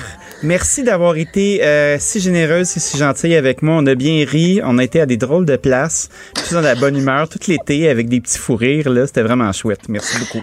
Ben merci à toi, t'es un de mes gros coups de cœur. Gars, je te mets dans ma liste de, de coups de cœur Cube Musique, mon Dani. Puis on, on va retravailler ensemble, je te le dis. Je, je, je t'aime au bout. Donc merci. Salut! Salut! Danny Saint-Pierre.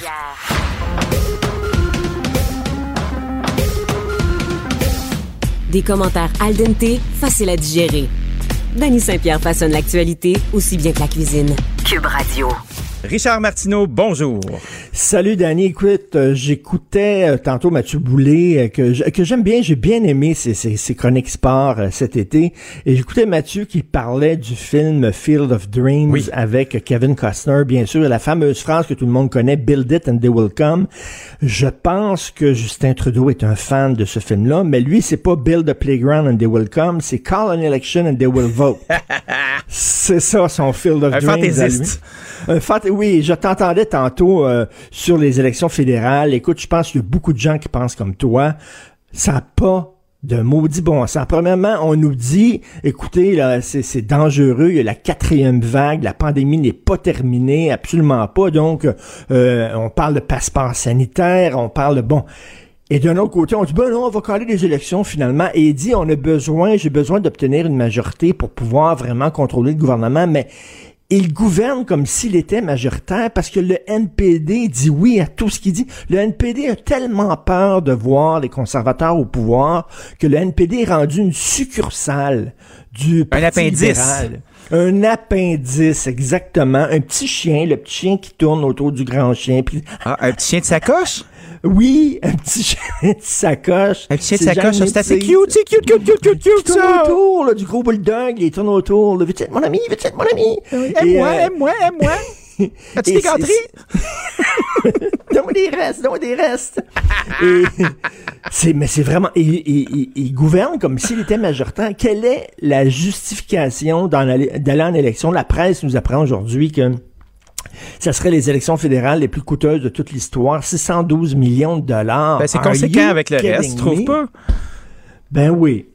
Hein, ouais, non, mais là, écoute, j'espère, j'espère, puis souvent, euh, Thomas Mulcair, dans sa chronique aujourd'hui dans le Journal de Montréal, rappelle que plusieurs gouvernements qui ont justement voulu euh, obtenir une majorité et qui ont, euh, qui sont allés en élection un peu plus tôt qu'ils le devaient, ben souvent, l'élastique le répétant en pleine face, et ils ont perdu ces élections-là. Est-ce que ce qui va, ce qui va arriver, je sais pas.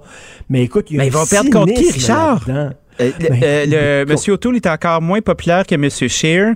Euh, le NPD est une succursale. Le vote va, va-t-il bien. être divisé? Je pense pas. C'est des bonnes vieilles marottes. Euh, tu sais, euh, Ben, ils ont donné écoute- de l'argent à tout le monde puis son contraire. On dirait qu'il y a un chéquier sans fin. Ben, On dirait qu'on a un arbre à il donne, argent. Puis là, une minute, là, au cours des prochaines, des prochaines semaines, là, avant les élections, je te dis qu'ils vont signer des chèques à gauche et à droite, et il y a plein de gens qui, qui vont dire, hey, il est tellement gentil, sans penser que ces dépenses-là, ben, il va falloir les payer à un moment donné. Ben, c'est ça. C'est sûr que, tu sais, c'est- de l'argent qu'ils nous donnent. Avec notre argent, c'est comme si je volais ton portefeuille, je prenais un 100 pièces puis je t'achetais un cadeau de 100 pièces puis je te le donnais. Je pense pas que tu serais nécessairement content. Je t'ai fait un beau cadeau. Je t'ai fait un beau cadeau, mon cher Delay. J'aime ça, les cadeaux, moi. Je suis un gros fan de cadeaux. Mais tu sais, on, est là avec euh, le spectre d'une élection fédérale. On a les libéraux qui sont au pouvoir. Puis comprenez pas bien, moi, c'est je suis pas, je suis pas contre euh, le gouvernement et ce qu'il a fait. Je suis pas contre euh, les valeurs libérales en tant que telles, mais je trouve que les moyens qui sont utilisés euh, sont quand même assez racoleurs. Tu sais, on a quand même installé puis utilisé cette pandémie euh, pour être capable de donner de l'argent rapidement à un paquet de gens. On a sauvé du trouble un paquet d'entreprises. Ils se sont recentrés, donc Ben les oui. gens sont créatifs, donc ils vont voter. Quoi. Ils vont revoter Justin. Ben, c'est sûr. Jamais je croirais qu'il va, ga- il va finalement, il va nous envoyer en élection, puis il va s'en sortir de façon.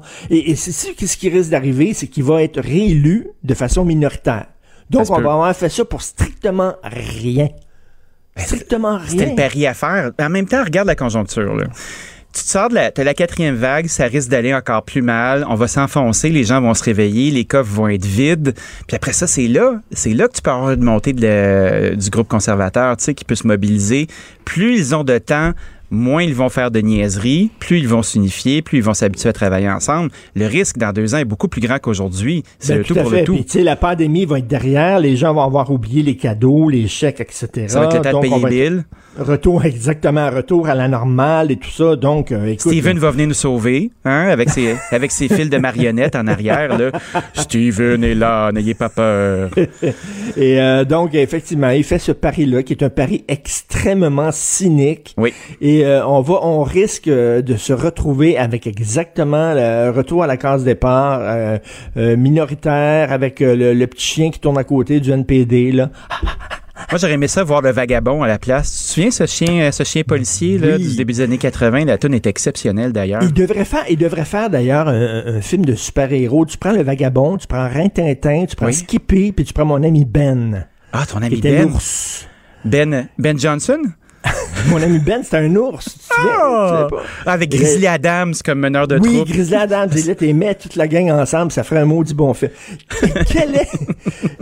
J'aimerais interviewer un psychanalyste pour en savoir un peu plus sur la relation entre les Québécois et les quincailleries. Souviens-toi, au Oui. tout début de la pandémie, de la crise, lorsque les commerces étaient fermés et qu'on avait euh, soudainement euh, permis l'ouverture des quincailleries, t'avais des fils de gens là, devant les quincailleries et je me disais, tiens, attends, barnouche, c'est un bordel, je ne savais pas qu'on avait autant besoin de quincailleries dans notre vie. Et là, on vient, ben, tu sais qu'il y a toute la discussion, fermer les commerces le dimanche parce qu'il y a une pénurie de main-d'œuvre, tu connais fort bien ça. Très bien. Bien sûr, la pénurie de main-d'œuvre, donc les, les commerces disent, écoute, on peut pas, il va falloir fermer le dimanche, bon. Et là, il y a eu un sondage crop euh, et les gens disent, vous pouvez fermer les pharmacies, vous pouvez fermer, mais fermez pas les quincailleries. Ils ont besoin, ils ont besoin le dimanche d'aller, je sais pas c'est quoi, ça réconforte peut-être. J'ai pas ce réflexe-là, mais ça réconforte peut-être les gens d'aller zigonner dans les vis, aller voir les vis, aller voir les ici. Tu sais Richard, là, toi puis moi, on est des, des hommes un peu plus âgés. Là. Puis je sais pas pour toi, là, tu as quand même une couple d'années de plus que moi, pas beaucoup, on s'entend. Mais je me rends compte que mon bonhomme intérieur là, euh, se renforce d'année en année. Puis il y a des choses que comme euh, comme jeune homme, je faisais pas. Tu sais, mettons, si je vais à quincaillerie, là, ben, je vais commencer à papoter avec euh, le gars qui fouille avec les vis à côté. Euh, bah, bah, bah, bah. Puis c'est comme c'est comme si t'allais au café, sauf que tu bois pas de café, puis tu papotes devant les rangées. Tu sais, c'est un peu comme le monde au Costco qui font des dégustations, tu sais. Le mien Oui. qui vieillit se cherche des petits circuits. C'est peut-être ça, tu sais. Mais toi, t'es plus manuel que moi, déjà, là, un Pas chef tout, je suis un poseur. tu ben, un chef cuisinier, toi, t'as les mains, tu travailles avec tes mains, tu fais des affaires, tu j'ai de la misère, moi. Je fais des tartes, je fais pas là. des decks, Richard. Mais du Trisac est comme ça, je pense. Du Trisac, là, il va chez Renault Dépôt, là, puis ça le calme. Les zigones d'invis, là, puis il regarde les, les scies, puis tout ça, là. Ah les, oui, les hein? niveaux, les, les tuyaux, les, les, les robinets, les champlures, tiens. Ah, c'est un gars de, un gars robinet. Lui, c'est sûr que c'est y a un ascendant plombier, c'est certain. C'est un gars de robinet. Je sais pas, il y a quelque chose, mais les gens disent, ils sont, ils, ils préfèrent fermer les pharmacies, mais touchez pas à ma quincaillerie. Donc, écoute, euh, si vous voulez investir, investir dans des de quincaillerie, il y a quelque chose de profond. Et en terminant, euh, le texte du Journal de Montréal, euh, il y a des euh, loyers à prix modique pour les gens moins nantis. Finalement, c'est les riches qui les achètent à très peu, très, très bas prix. Ils les achètent à très bas prix, puis après ça, ils les mettent en location avec un loyer de fou, et eux s'en mettent plein les poches. Et, et parce que là, quand tu achètes des loyers à prix modique comme ça, des condos pas chers, ils te demandent pas si effectivement t'es pauvre ou pas. Ah non? Donc, tu peux, tu peux euh, être euh, très riche, acheter des condos, un beau condo à 200 quelques mille. Mais attends un peu, là. Attends, attends, attends, attends. Tu n'as pas de conditions à l'entrée, mais il me semble que ça bat, le- ça bat la fonction, non? Ben, totalement. Et moi, je, je disais le texte ce matin, ils disent non, il n'y a pas de condition. A N'importe qui peut acheter ça, puis après ça, ben, tu transformes ça. Soit tu le vends beaucoup plus cher, puis tu t'en mets plein les poches. Soit tu fais du Herbie Jean-Guy, puis tu fais ça Ben, aussi, là, tu sais. Et c'était la même chose en France. Je suis allé euh, à mon anniversaire, j'ai fêté mon anniversaire à, à Paris. Euh, ma blonde m'a invité dans un restaurant très chic à Paris, OK? Ah oui, c'était lequel? C'était lequel? Euh, Ischia. Ich- Ischia. Ischia. Un restaurant italien qui était très bon. Mais c'était dans un, quartier très weird, un quartier vraiment bizarre avec beaucoup, beaucoup de HLM autour. Et là, je parle, je parle au, chef, ben, au garçon qui vient nous voir. Puis je dis, c'est quand même bizarre qu'un restaurant chic, quand même assez cher, vous êtes dans un quartier où c'est, je vois, c'est, c'est tout des HLM autour. Les gens doivent pas venir souvent manger à votre resto aussi. C'est pas votre clientèle. Il dit, monsieur, nous sommes en France. Les HLM, on sait à quoi ça sert. Ce sont les riches qui achètent des HLM. Les politiciens, ça fait des années qu'il y a des magouilles en France, et on le sait si vous lisez les journaux français, qu'il y a des magouilles, ce sont des politiciens qui donnent des, des, des, des condos qui devraient aller aux gens pauvres, à des gens de leur famille, des cousins, des neveux, etc. Puis tout ça. Dit, c'est plein de gens Le riches autour cynisme. Qui habitent dans des HLM. Il dit, faites-vous-en pas, notre restaurant est plein tous les soirs. Il a dit ça, et là, j'ai dit, quel cynisme incroyable, mais on est rendu exactement comme ça, alors qu'il manque de logements sociaux, on le dit. Donc, c'est les riches qui s'en mettent plein les poches en achetant des logements sociaux, puis en les mettant en location à 1000 pièces par mois ou plus encore. Écoute, quel cynisme incroyable. Donc, on est rendu comme en France. Ben oui, euh, nos cousins français là, ont une belle influence sur nous. Ils ont quelques semaines d'avance avec la pandémie tout le temps. Fait que c'est un peu comme voir le vent souffler. Puis là, là, on a le vent du cynisme qui s'installe encore. une fois. Le vent du- Donc, si vous êtes en maudit, ben allez euh, tenter des vis. Ça, ça va peut-être vous calmer. euh, tenter des vis. euh. ah ouais, tenter des vis. Toi, ça euh, doit, être, ça doit être tenter des légumes. Toi, tu dois aller au marché Jean Talon puis tenter des légumes, ça va faire du bien. Ah toi. ben moi, on me laisse pas tâter parce que j'ai quand même une main ferme, tu sais. Puis après ça, là, quand je touche à des légumes, après ça, les gens les revendent plus cher. Puis là, ça crée tollé. C'est injuste, c'est vraiment injuste, Richard. On fait pas ça. Richard, je tenais à te remercier pour cette belle Hey, complicité qu'on a eue cet été. Merci, le c'était un plaisir et je, je, je t'écoutais. Je faisais pas rien qu'une chronique à ton émission. Je t'écoutais. Tu étais très bon. Je trouvais ton émission extrêmement intéressante. Donc, euh, merci beaucoup, Danny. Merci à toi, Richard. Au Merci, plaisir de travailler salut. ensemble. Salut. Tout à fait. Bye. Vous écoutez Danny Saint-Pierre. Les manchettes avec Karl Marchand. Avant d'enfiler aux manchettes, Danny, je t'écoutais avec Richard parler de la quincaillerie. Je suis un amoureux aussi de la quincaillerie. Ben, toi puis moi, notre complicité est née là, pour, euh, pour les gens à la maison. Là, Tu sais, c'est un, c'est un bureau ouvert ici, là, puis euh, c'est pas tout le monde qui joue ensemble. Là, tout le monde se dit bonjour, tout le monde est sympathique, on se Ouais. comprend. J'ai essayé de t'ignorer un certain temps, mais bon. On n'a pas tous des raisons de se parler, puis à un moment donné, notre bonhomme intérieur a pris le dessus. Ouais. Karl, toi puis moi, on a quand même un âge qui se ressemble. Oui, oui, et nos bonhommes, c'est ça, se sont rencontrés avant nous, en fait.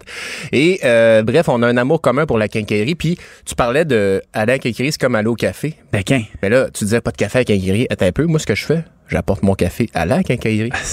Dude. ça, et là, tu te le promènes dans les allées, tu regardes tes affaires avec ton petit café. Ben oui. Ça va bien. Et autre chose, et j'en parlais avec Achille tantôt, et je, je le partage, je sais pas pourquoi, mais il y a des moments, tu te dis, tu t'arrives à la quincaillerie dans les allées, là, tu regardes des choses, t'en as pas besoin, zéro puis une barre, on s'entend, Mhm. là. Moi, là, c'est les roues. Des roues? Tu sais, les roues que tu peux installer, euh, comme, mettons, les, les petites plateformes de, de transport pour les déménagements, là, Oh, les, petits, bo- j'adore les ça. petits buggies, là. Je sais pas pourquoi, mais j'ai envie de mettre des roues sur des affaires. OK. Ben, tu sais, sais. euh, Achille avait un peu la même, euh, la même fascination. Toi aussi, Achille? Ouais, mais. Alors, très fort. Très fort. alors euh, C'est le fun d'être capable d'avoir des poignées pour transporter les trucs. aussi, en tout cas. Tu mets des roues, des poignées, là, tu sais, dans notre métier, nous, on bouge beaucoup, là, fait que les roues, on y pense. hein. Ça, Ouais. prend, ça prend des roues qui tiennent du poids. Parce Oh, que moi, je te parle de la grosse roue, puis là, t'as, t'as la roue qui pivote, celle qui pivote pas. En tout ouais, cas, les roues d'en avant pivotent, ça prend des breaks, ces roues aussi. Oublie jamais ça. Ouais. Parce que tu peux pas laisser ta plateforme comme ça, elle va se balader. Ben, c'est ça. Pense-y. En tout cas, bref, on a de l'ouvrage pour les prochaines semaines. Certain. Euh, aux nouvelles maintenant. Il y a un euh, tenancier de bar qui a fermé son bar, le bar Vegas du boulevard Sainte-Anne à Québec. Il a fermé son bar en guise de protestation contre le passeport sanitaire. Richard, Richard Poulain, donc. Ouais, c'est le, le frère de Renaud Poulain de l'Association des bars. Tu vois, bon. euh, Tout est dans tout. tout est dans tout dans la famille. Et euh, Monsieur Poulain euh, dit, lui, qu'il trouve ça un peu n'importe quoi. Donc, il a toujours appliqué les mesures sanitaires depuis sa réouverture, mais dit le passeport sanitaire, là, c'en est trop. Et invite d'autres tenanciers de bar à faire comme lui. Si je suis tout seul à faire ça, on s'entend que Monsieur Legault, pour Monsieur Legault, ça ne changera pas grand-chose. Ben, tu sais, euh, la- il y a plusieurs types de bars. Hein. Un bar, c'est pas euh, un milieu homogène. La restauration non plus, ça ne l'est pas. Là. Tu sais, t'as des bars de machines, t'as des tavernes, t'as des dive bars, t'as des microbrasseries, euh, t'as des bars à cocktails, ch- t'as des bars de danseuses, t'as le- des le- clubs. Euh, c'est pas clair. Tu sais, quand tu te retrouves dans, dans, dans des bars de quartier comme ça, là, euh, tu sais, c'est un, un lieu social, euh, c'est un tissu qui est tricoté serré. C'est sûr que ça doit être tough pour cette clientèle. Ben oui. En tout cas, euh, je pense pas que le bar Vegas, c'est un bar à cocktail. euh, mais Ben, probablement qu'il y a de l'excellent whisky. Oui, Comme probablement. du Jameson. Ouais. Ou euh, du, JD pour euh, chasser des petites pintes de 50. Ah ouais. Ça a l'air de fun. On y va-tu? Ben, on peut écoute, pas, c'est fermé. Ben, puis de toute façon, pas rien que ça, tu bois plus, toi. Non, mais c'est pas grave. Je suis un bon spectateur. C'est vrai, puis un, un petit, euh, un petit Perrier, là, ça fait. Moi, j'ai de l'énergie, là, je te jure. J'aurais pas aimé te côtoyer quand du, du temps où tu faisais le party. Parlant de party et de malfaiteurs, tiens. euh, Malfaiteur. Non, mais oui, malfaiteur. Ben là, je, je dis pas que t'étais un malfaiteur, mais t'as déjà fait des mauvais coups. Mais il y en a qui en font des pires que toi. À Beauport, Oui. la su- la- les policiers et Hydro-Québec sont intervenus sur les lieux d'une place qui volait de l'électricité. Ah oui? 1000 ordinateurs qui étaient connectés pour euh, OK, du farming. oui, miner de la crypto-monnaie. Euh, et on avait bypassé, on avait, pardon, dérouté le, le compteur d'Hydro-Québec, ce qui fait que ça consomme énormément d'argent. On le sait, euh, faut les, les, euh, les grandes compagnies de crypto-monnaie veulent avoir des tarifs préférentiels avec Hydro-Québec parce que c'est énergivore. Eh, ça m'échappe tellement, moi, la, crypto- la, la crypto-monnaie. Là. Moi avec. Je suis une vieille personne. Moi Je aussi. suis beaucoup plus à l'aise à la quincaillerie qu'à la crypto-monnaie. Pareillement, puis euh, on constate aussi qu'on vieillit euh, chaque fois qu'on tente de retrouver un bouton sur la télécommande du téléviseur. Jadis, on les trouvait et maintenant, c'est donc bien compliqué cette affaire. Il y a beaucoup de pitons. Hein? Ah oui. Alors voilà, 1000 ordinateurs. Il n'y a pas de suspect qui est arrêté pour l'instant, mais tout de même, c'est une activité qui peut être lucrative quand on ne respecte pas le compte d'Hydro-Québec, évidemment. Euh, puis c'est ça. Mais tu sais, moi, je me dis, je sais pas pour toi, est-ce que tu oserais, tu sais, trafiquer ton compteur d'Hydro-Québec, toi? Ben, Moi, j'aurais peur. je, je saurais pas comment faire, déjà. Ouais, ben là, c'est ça. après ça, Il y a des électriciens qui le font. euh, tu parlais d'argent liquide, là, au noir. On parlait de lettré la fin de semaine, mais tu sais, euh, gars, c'est pas tout le monde qui fait ça, on s'entend. De toute façon, c'était une, c'était une petite rhétorique. Ceci dit, est-ce que euh, t'aurais pas peur de te faire pogner dans la mesure où le fil il va à quelque part, tu sais? Moi, j'ai déjà entendu une histoire, là, et je n'aimerais pas de nom, mais d'un d'un gars qui a voulu euh, diversifier ses revenus et qui avait euh, fait pousser du cannabis à la maison, comme Non. ça, et qui avait détourné son compteur. Là. Oui.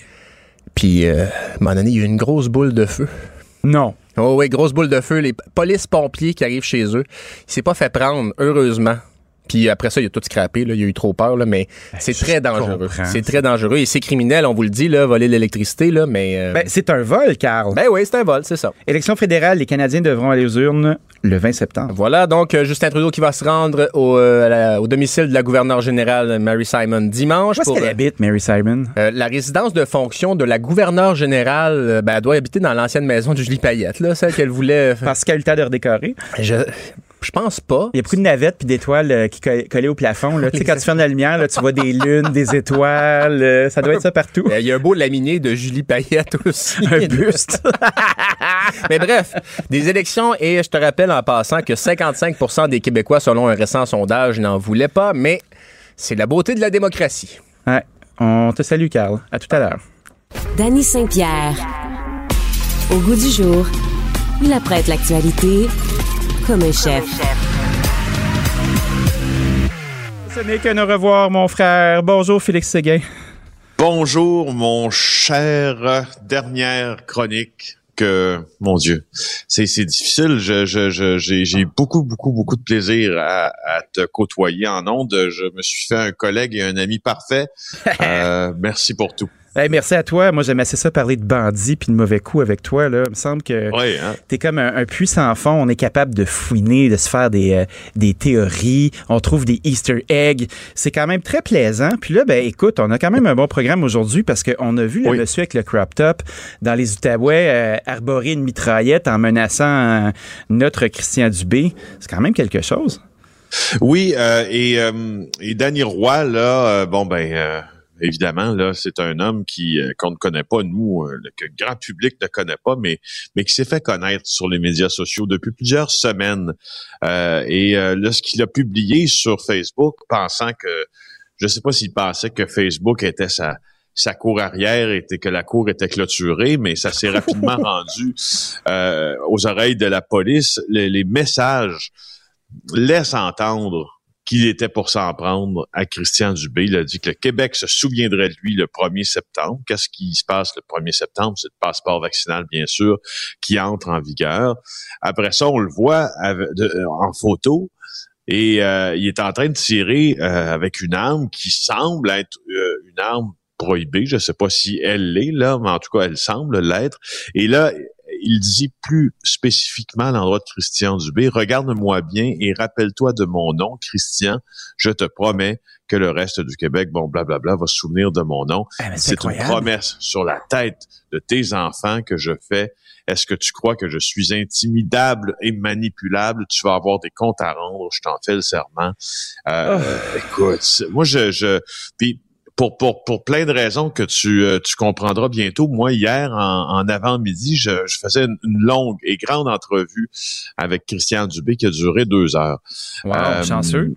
Et, euh, et euh, tu sais, je, je, je puis tu, tu sais aussi que des, des, des menaces, que, que moi aussi, j'en ai été victime d'ailleurs de menaces, pas qu'une fois, mais il y a une fois où la personne a été accusée de menace de mort à mon endroit. Puis, tu sais, quand tu signes pour la job de journaliste ou quand tu signes pour le job de politicien, tu signes pas pour ça. Hein? Ben non. Tu signes pas pour te faire menacer. Puis il y a une incidence à, à des menaces, même si elles sont véhiculées par quelqu'un qui n'a n'a pas l'intention de passer à l'acte. Il y a quand même une incidence sur tes proches, ta mère, ton père, tes enfants, ta famille. Bref, Ben oui. tu sais, il- c'est- pas rien de menacer quelqu'un ou de faire des allusions à la mort de quelqu'un. Alors, euh, euh, j'ai beaucoup de. Est-ce que de ce dérangement-là Oui. est, est compensable? Tu sais, mettons, tu as reçu des menaces de mort. là. Il y a quelqu'un qui a dérangé ta vie. Il a fallu qu'on envoie de la police pour te surveiller. Tu sais, il y a des coûts qui sont rattachés à tout ça. Il y a un coût social, il y a un coût moral. Euh, puis après ça, il y a, il y a- il y a une il y a, il y a un côté qui est pécunier dans tout ça. Est-ce que tu peux poursuivre la personne qui te fait ça? Est-ce Ben oui, tu peux.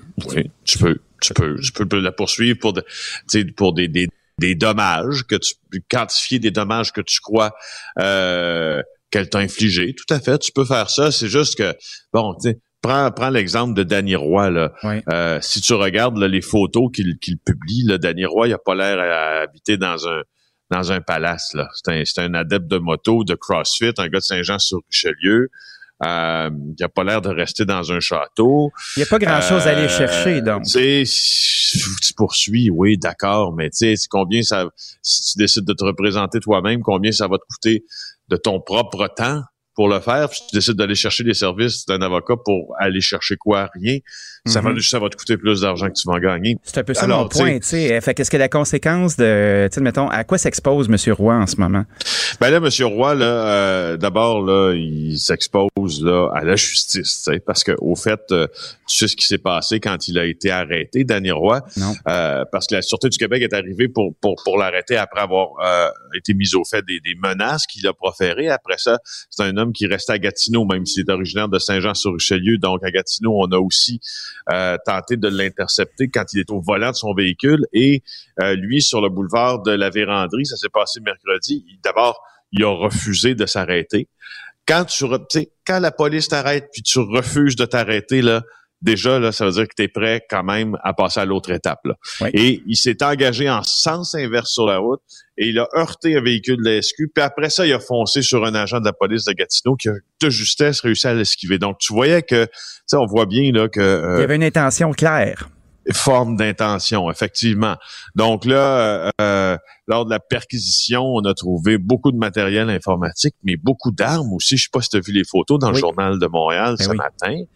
Sais, je, comprends que ces armes-là sont peut-être pour certaines légales, mais comme bien des armes légales, elles sont maquillées en armes automatiques, si tu veux. Là. Alors lui, il a dû comparaître. Alors je te dis, sa conséquence, c'est la justice. Il sera pas remis en liberté. Il va devoir subir une évaluation psychiatrique, menace, euh, délit de fuite, conduite dangereuse, entrave au travail des policiers, voie de fait sur un agent de la paix, agression armée, d'autres accusations vont pouvoir aussi se ranger, euh, s'ajouter très bientôt. Ben oui, parce qu'il faut faut qu'on comprenne qu'il y ait des conséquences, puis qu'on puisse enlever ces gens-là de la, du risque potentiel. Tu sais, il, il t'a menacé de mort. Il a dit qu'il allait partir euh, après ta famille. Tu sais, ça, ça, tu mets ça dans la petite cabane le plus vite possible. là.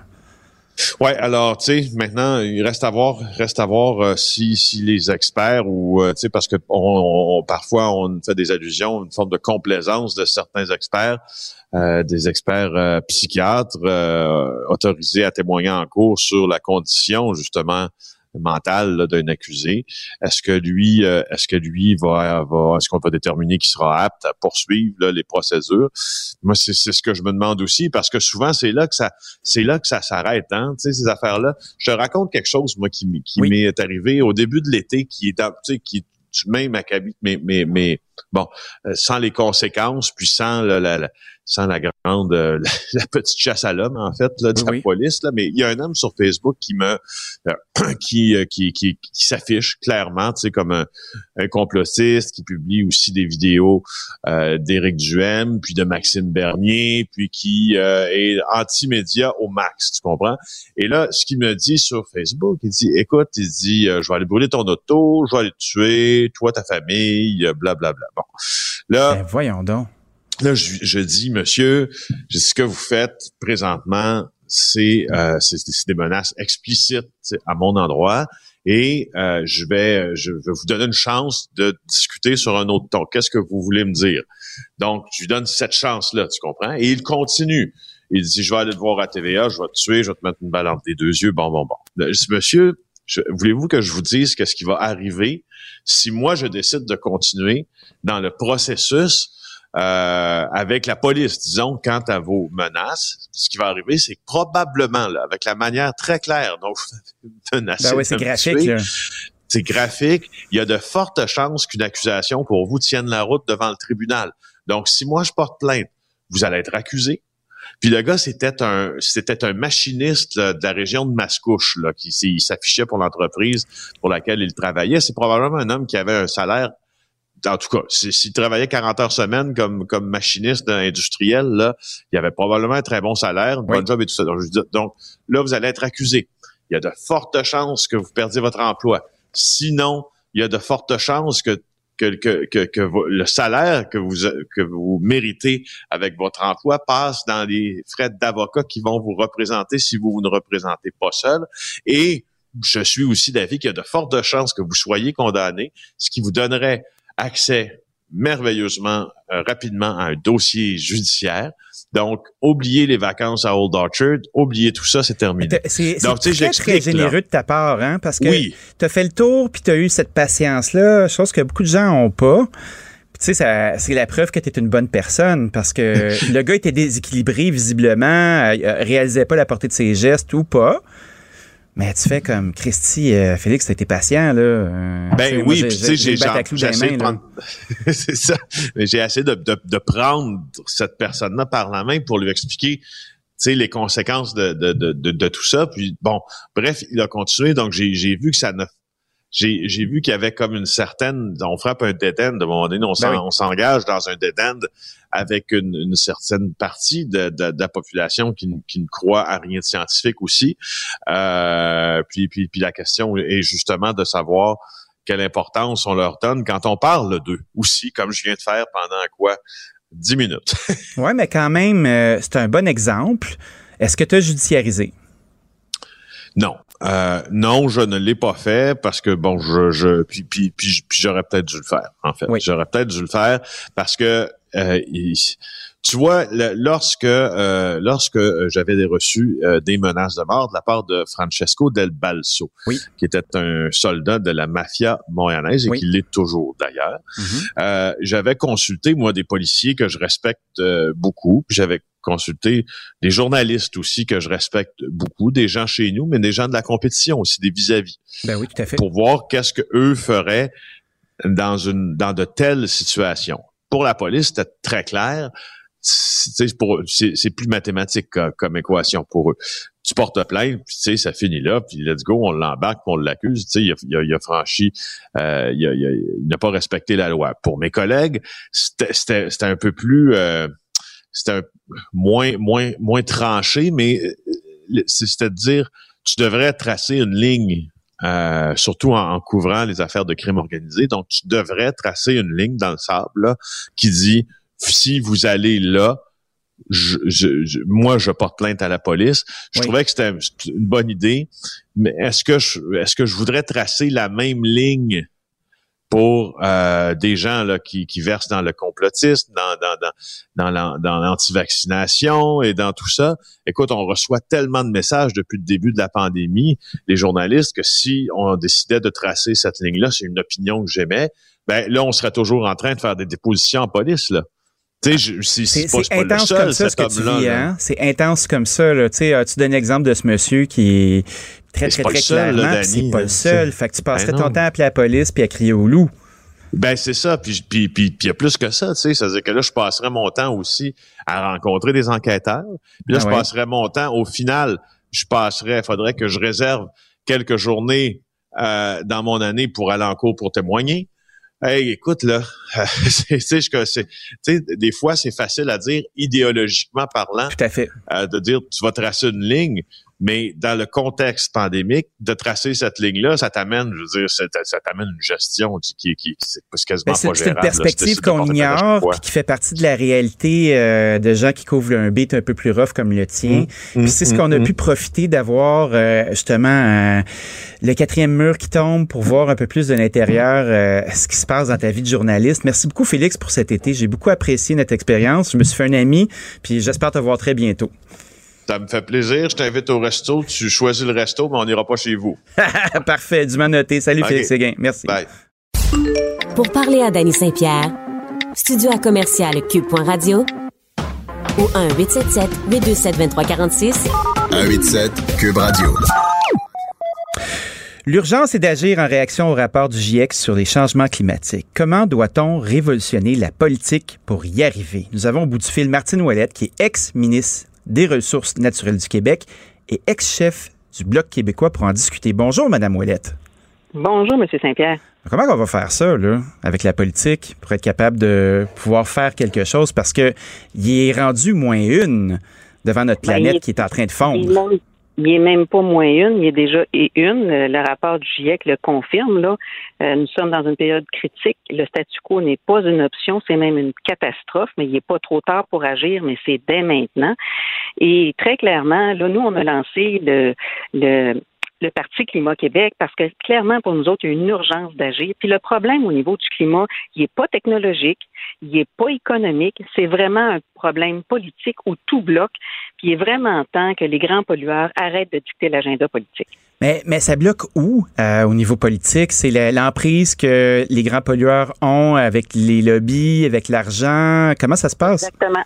Exactement, c'est l'influence. Puis cette influence-là, les politiciens sont pas obligés de l'accepter, mais ils l'acceptent trop, trop, trop souvent et euh, donc euh, bloquent tous les projets. On l'a vu encore dernièrement à quel point le gouvernement est en arrière du projet GNL. Ça a tout pris comme effort de la part des citoyens et des groupes environnementalistes pour bloquer ce projet-là. Et il y avait vraiment un a priori favorable. Alors, c'est le pire pro- projet pollueur du Québec depuis très longtemps. Donc, euh, il faut vraiment donner un sérieux coup de barre et faire en sorte qu'il y ait un parti politique qui soit au pouvoir, qui soit émancipé de l'influence de l'élite économique. Mais cette élite économique-là, là, comme vous dites, euh, elle, est, euh, elle est vecteur de revenus probablement pour l'État. Euh, comment peut-on révolutionner notre façon d'aller chercher les deniers pour être capable de financer la belle machine qu'on s'est permis comme société? Ben écoutez, l'élite économique va quand même continuer, puis il peut y avoir une nouvelle élite économique qui est plus verte, qui, Oui. qui non- ils n'ont pas une élite pétrolière, et euh, il y a des projets qui vont quand même continuer, mais avec euh, des, des en étant plus raisonnables. Puis les mauvais projets, tous les projets de pétrole, tous les projets de gaz de fracturation, c'est non. C'est fini. Puis il faut protéger la forêt. On ne va pas laisser les forestières. D'ailleurs, moi, je suis en route actuellement là, pour la manifestation à Jonquière. Oui. On ne va pas continuer à laisser les forestières dicter euh, au gouvernement où est-ce qu'il faut couper. Ça n'a pas de bon sens. La forêt, elle est nécessaire pour être capable de, euh, au niveau des changements climatiques, faire une rétention euh, du monoxyde de carbone. Donc, euh, pas du monoxyde, du dioxyde de carbone. Donc, c'est essentiel de pouvoir protéger nos forêts. Donc, il y a vraiment un, un- un grand coup de barre. Et moi, j'ai eu l'occasion, on- un projet là, de- du tunnel à Québec. Oui. Ben, avec le même 15 milliards, là, au lieu d'augmenter la pollution puis augmenter le réchauffement climatique avec le projet de tunnel, ben, avec le même 15 milliards, on peut réduire de 27 millions de tonnes les gaz à effet de serre en investissant dans nos usines, en sortant le pétrole, en sortant le gaz naturel, en allant vers les énergies vertes, que ce soit l'hydroélectricité, que ce soit la géothermie, que ce soit l'éolien, et créer 350 000 emplois sur 10 ans. Ça, c'est du développement économique intéressant. Mais pourquoi qu'on brette de même, Madame Ouellette? Pourquoi, que, pourquoi ça arrête pas? Pourquoi on n'est pas capable de se réveiller? Qu'est-ce qui se passe? Est-ce qu'on est toutes bouchées puis on voit rien? Qu'est-ce qui arrive? Ben, c'est pas on étant la population, c'est les gouvernements qui Ah, sont qui nous représentent. influencés par euh, le lobby pétrolier. Il est très fort, le lobby pétrolier. Moi, je l'ai vécu comme ministre des Ressources naturelles. Ben oui, par- Les parlez-nous-en, s'il vous plaît. Aidez-nous à comprendre comment ça se passe dans les coulisses parce que pour la plupart des citoyens, là, c'est pas clair. On entend le mot lobby, les gens se font une petite idée de ce que c'est, mais à quel point ils ont leur griffe de planter dans ça? Ben, en fait, c'est des contacts qu'ils ont à l'intérieur de la machine. Moi, les minières ont mis un million. C'est jamais sorti dans les journaux au Québec, mais c'est sorti à Toronto. ont mis un, un million pour me tasser. OK? Mais je ne les ai pas écoutés. Quand même. Ils vous ont offert un million de dollars pour, vous- pour que vous puissiez partir. Non, ils m'ont pas offert un million de dollars. Ils ont dépensé un million en lobbying, en publicité, en relations, en rencontres avec des gens du ministère, avec des gens euh, du, du ministère des Finances, euh, du côté de la première ministre, euh, en relations médias pour être capable de me tasser parce qu'ils n'étaient pas d'accord avec la loi sur les mines et les nouvelles exigences environnementales que je mettais dans euh, cette loi-là. Et euh, on a quand même réussi à la passer. On peut se tenir debout devant les lobbies. Vous savez, le pouvoir citoyen, il est beaucoup plus fort que le pouvoir économique. Il s'agit de l'exercer. Et on l'a vu dans le cas de GNL, on l'a vu dans le cas d'Énergies, on a vu dans le cas des gaz de schiste. Le pouvoir citoyen, il est beaucoup plus fort quand on l'exerce. Et ça, c'est l'espoir pour les changements climatiques. Mais là, le pouvoir citoyen, ça réussit à bloquer des projets. Puis c'est toujours, hein, 100 fois remettre sur le métier, les citoyens continuent à se battre bénévolement contre des projets complètement pas d'allure, complètement dinosaures, euh, alors que les gouvernements appuient ces projets-là. Ben là, la prochaine étape, c'est au gouvernement que ça prenne des décisions. Donc, c'est le politique. C'est le politique où il faut donner un, euh, je dirais, un sacré, un énorme, un immense coup de barre pour changer la donne. Donc, vous, vous avez mis au point euh, une nouvelle plateforme euh, politique qui s'appelle Climat Québec. Parlez-nous-en un peu, s'il vous plaît. Un nouveau parti politique indépendantiste qui Oui. va être la priorité absolue, ça va être les changements climatiques. On ne peut plus se permettre de passer à côté. Et encore le rapport du GIEC nous le rappelait euh, lundi. Donc, on ne peut pas passer à côté. C'est l'avenir de l'humanité. Et donc, nous, vraiment, la priorité va être euh, à 100% pour euh, agir et l'ensemble des dossiers seront regardés euh, à la loupe des changements climatiques. Donc, le développement économique, pas de développement économique qui va pas dans le sens de réduire les émissions de gaz à effet de serre. C'est essentiel qu'on travaille à ce niveau-là. Et même du côté de la santé, on le voit là, avec euh, l'augmentation des catastrophes naturelles, que ce soit les feux de forêt, que ce soit les inondations, les tsunamis, on le voit, il y a une perte d'espace sauvage, donc les animaux sauvages se rapprochent euh, de la ville et donc plus de contact avec les humains. Donc des pandémies, là, c'est pas la dernière qu'on vit, il va y en avoir d'autres là. Et euh, il faut se préparer à ça. Et donc il faut préparer le système de santé à ça dans le futur. Donc il faut vraiment que l'ensemble des décisions gouvernementales soient regardées en fonction de des impacts sur les changements climatiques. Madame Ouellette, merci beaucoup d'avoir passé un moment avec nous. On en a appris un petit peu plus. Je savais pas que vous étiez, euh, vous étiez fondé un nouveau parti politique. Je vais suivre ça avec grande attention. Puis je vous souhaite bon courage pour la, la suite de votre lutte. Ben merci. Bonne Merci. journée. Bonne journée. C'était Martine Ouellette, euh, qui est la chef euh, du parti Climat Québec. Danny Saint-Pierre. Au goût du jour, il apprête l'actualité comme un chef. Les nouvelles avec notre présentateur vedette, Karl Marchand. Danny, il y a même un homme des cavernes qui s'est fait vacciner contre la COVID-19. Ah oui? Quelle caverne, admettons? Au Galerie d'Anjou? ou, euh? Non, non, une vraie caverne en Serbie. C'est Pantra, Panta Petrovic. C'est un homme qui, euh, lui, avait décidé de vivre euh, en... en autarcie? Pas en autarcie, mais en distanciation sanitaire depuis 20 ans. Ah, c'est un gars qui, euh, qui aime bien sa vie privée. Ben, c'est ça. Et bref, lui, à 20 ans, il a décidé de tout plaquer et d'aller rester dans une caverne dans son village de Serbie. Euh, une caverne qu'il a aménagée. Et bref, il a... C'est spacieux. Ben là, tu sais, il a- on s'entend, c'est assez rudimentaire, mais bref, il a, euh, il a descendu, tu sais, il est sorti de sa caverne à Mané, il s'est rendu compte qu'il y avait une pandémie, tu sais. Ben, à un moment donné, la vie te rattrape. Et hein? bref, euh, ouais, ben, C'est pas évident, hein? Ah, il a, il a reçu un pigeon. Et donc, euh, ben, il s'est dit, ben, je vais me faire vacciner. Parce qu'il a dit, euh, c'est pas moi qui va choisir si la COVID se rend jusqu'à ma caverne. That's it. Ben, tu sais, donné, euh, avoir un chemin sinueux, là, la COVID ne fait pas de discrimination. Je souhaite recevoir toutes les trois doses du vaccin, y compris la supplémentaire. J'appelle tous les citoyens à faire de même. Euh, alors, voilà. On, on le salue. Puis on salue tous nos amis serbes à l'écoute. Alors, si lui a compris, Dobar dan. tout le monde peut comprendre. Voilà. Donc, euh, une fois sorti de sa caverne, euh, Petra, c'est ça? Petra, à taper, je vais le renommer, euh, Petra Petrovic. Petra Petrovic. On sait que le C final des mots, euh, des noms serbes, euh, itch, c'est comme un S. Alors, Pet- Panta Petrovic. On euh, se souvient de Milosevic, un ouais, personnage ben là, un c'est petit peu ça, moins un smart. Peu, euh, un peu moins smart qui, lui, euh, Rad-. Radko Vladic aussi. aurait dû être dans une caverne, évidemment, c'est ça. aurait dû rester dans sa caverne. Et euh, dans un ordre d'idées beaucoup plus euh, joyeux, eh ben, en tout cas, ça, on reste dans la même chose. Ah, André ça- de Grasse, Oui. notre sprinter canadien, ben, il y a une des- de ses médailles qui pourrait changer de couleur. Ah oui, pourquoi? Le soleil?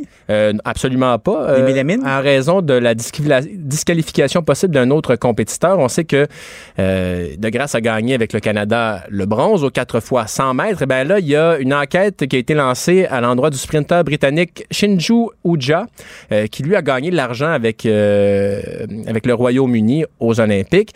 Alors, il se pourrait que André de Grasse soit maintenant détenteur de la médaille d'argent. J'adore ça. Cent l'enquête. L'enquête se poursuit, Ouais, voilà. Et euh, quelque chose de vraiment plus euh, plus triste là, tu sais, on se rappelle cette histoire à Saint-Hyacinthe cette femme, cette quinquagénaire qui a été tuée par un homme là, qui a été poignardé, ben euh, il y a une autre personne qui a été blessée euh, lors de cette euh, de cet incident-là, avant là, donc que cette femme de 50 ans perde la vie, le, le suspect a aussi euh, sauvagement agressé une octogénaire qui sortait de l'autobus. Ben voyons donc. Puis là, c'est une témoin, Sherry Chiaski, qui raconte, qui raconte ça. Il l'a frappé à trois, quatre reprises et des bons coups de poing. Là. Des bons coups de poing. Euh, un, gars, un gars brave là, qui, qui choisissait ses ben, victimes, c'est ça, on sur le volet. on comprend qu'il euh, c'est ça. Il a regardé une dame âgée, il l'a mise par terre, il lui a donné trois énormes coups de poing. Et, et- et là, la témoin qui disait euh, Mon Dieu, est-ce que j'aurais pu intervenir? Mais la femme de 86 ans est en forme. Elle riait après coup, elle disait Je prendrai plus jamais l'autobus. Riait jaune. Mais- Pauvre madame. Mais tout de même, euh, fait que tu te rends compte que ce gars-là était vraiment dans un état euh, de déconnexion avec la réalité, là, Tout à fait. clairement. Là. Euh, une histoire assez triste, là, puis on, toutes nos sympathies à la famille. Tu sais, c'est des, c'est vraiment un cas de mauvais endroit, mauvais moment. Là, ça a pas de. Ouais, puis avec quelqu'un, euh, est-ce que c'était quelqu'un qui était connu, quelqu'un qui était Il suivi? était connu des milieux policiers, puis on sait la difficulté des fois hein, de- des suivis euh, psychiatriques et psychologiques. Ils n'ont pas de là. pogne. Ben, puis c'est jusqu'à une certaine limite, tu sais, la, la personne représente un risque, fait que là, bon, un peu, euh, tu sais, on peut pas euh, mobiliser deux agents sur une personne ben, en permanence c'est qui ça, risque. Fait que le danger existe. Fait que non, c'est vraiment, c'est vraiment très triste là. Puis, euh, puis c'est ça. Puis j'ai envie de te poser une autre question, Dani. Changement de sujet complet. Allons-y. Comment se sent-on euh, à quelques minutes de terminer sa première saison à l'animation en ondes? Ben, je sais pas, moi, je suis devenu habitué. Je sais pas comment te dire. C'est. euh, tu penses, que lundi tu reviens dans le fond puis euh, Ben, ben, je vais revenir avec Geneviève Oui, Peterson, mais- tu sais, qui est ma, ma complice de la première heure ici, puis j'ai très très hâte de la retrouver parce qu'on s'est pratiquement pas parlé cet été. On a échangé une couple de textos, puis tout ça, puis comme vous savez, euh, tu sais, dans l'émission d'après-midi, d'après moi, je vais être sur la plage de 14h45, euh, une quinzaine de minutes de commentaires, de discussions euh, avec ma bonne amie. Tu sais, Ben ce qui est chouette là, euh, c'est que cette aventure, puis cette conversation là, elle nous porte. Puis à, à tous les jours, il y a des actualités. Puis on a la chance ici à Cube de pouvoir apporter un regard puis faire de l'opinion. Puis c'est avoir un micro, ben c'est un pouvoir, c'est un privilège. Puis c'est, un endroit aussi où on peut essayer des trucs. Tu vois, cet été, pendant huit semaines, toi et moi, parce qu'il faut, faut savoir que tu sais, euh, Carl, euh, t'as été euh, l'ossature, la peau et plusieurs de ces muscles de cette émission parce que tu le premier, tu couvres l'actualité, tu avec des thèmes, on s'installe, toi puis moi, on se tape dans la main, puis après ça, ben moi, je chauffe le char que t'as monté, tu sais. Puis avec Achille Moinet qui était à la console, là, qui est notre complice qu'on n'entend pas, tu sais, on a fait un trio de feu. Je vous remercie, les gars. On a été ensemble, on l'a fait. Vous aviez un animateur vert qui est vert pâle maintenant. J'ai un peu plus d'heures de vol dans le corps. Mais tu sais, on était à l'aventure. Puis au public qui nous écoute aussi, si on n'a pas le temps de se reparler parce que l'émission est quand même assez chargée. Merci d'avoir été là. Merci d'avoir euh, d'avoir été confiant. Puis d'avoir euh, d'avoir su accueillir la différence que je propose parce qu'on s'entend, je suis loin d'être formaté. Ben, ce que je trouve intéressant, moi aussi, à Cube Radio, c'est, euh, tu parlais de faire les choses différemment puis oser. Euh, tu sais, c'est pas tout le monde qui aurait osé te donner ce micro-là Ben, c'est en clair. partant.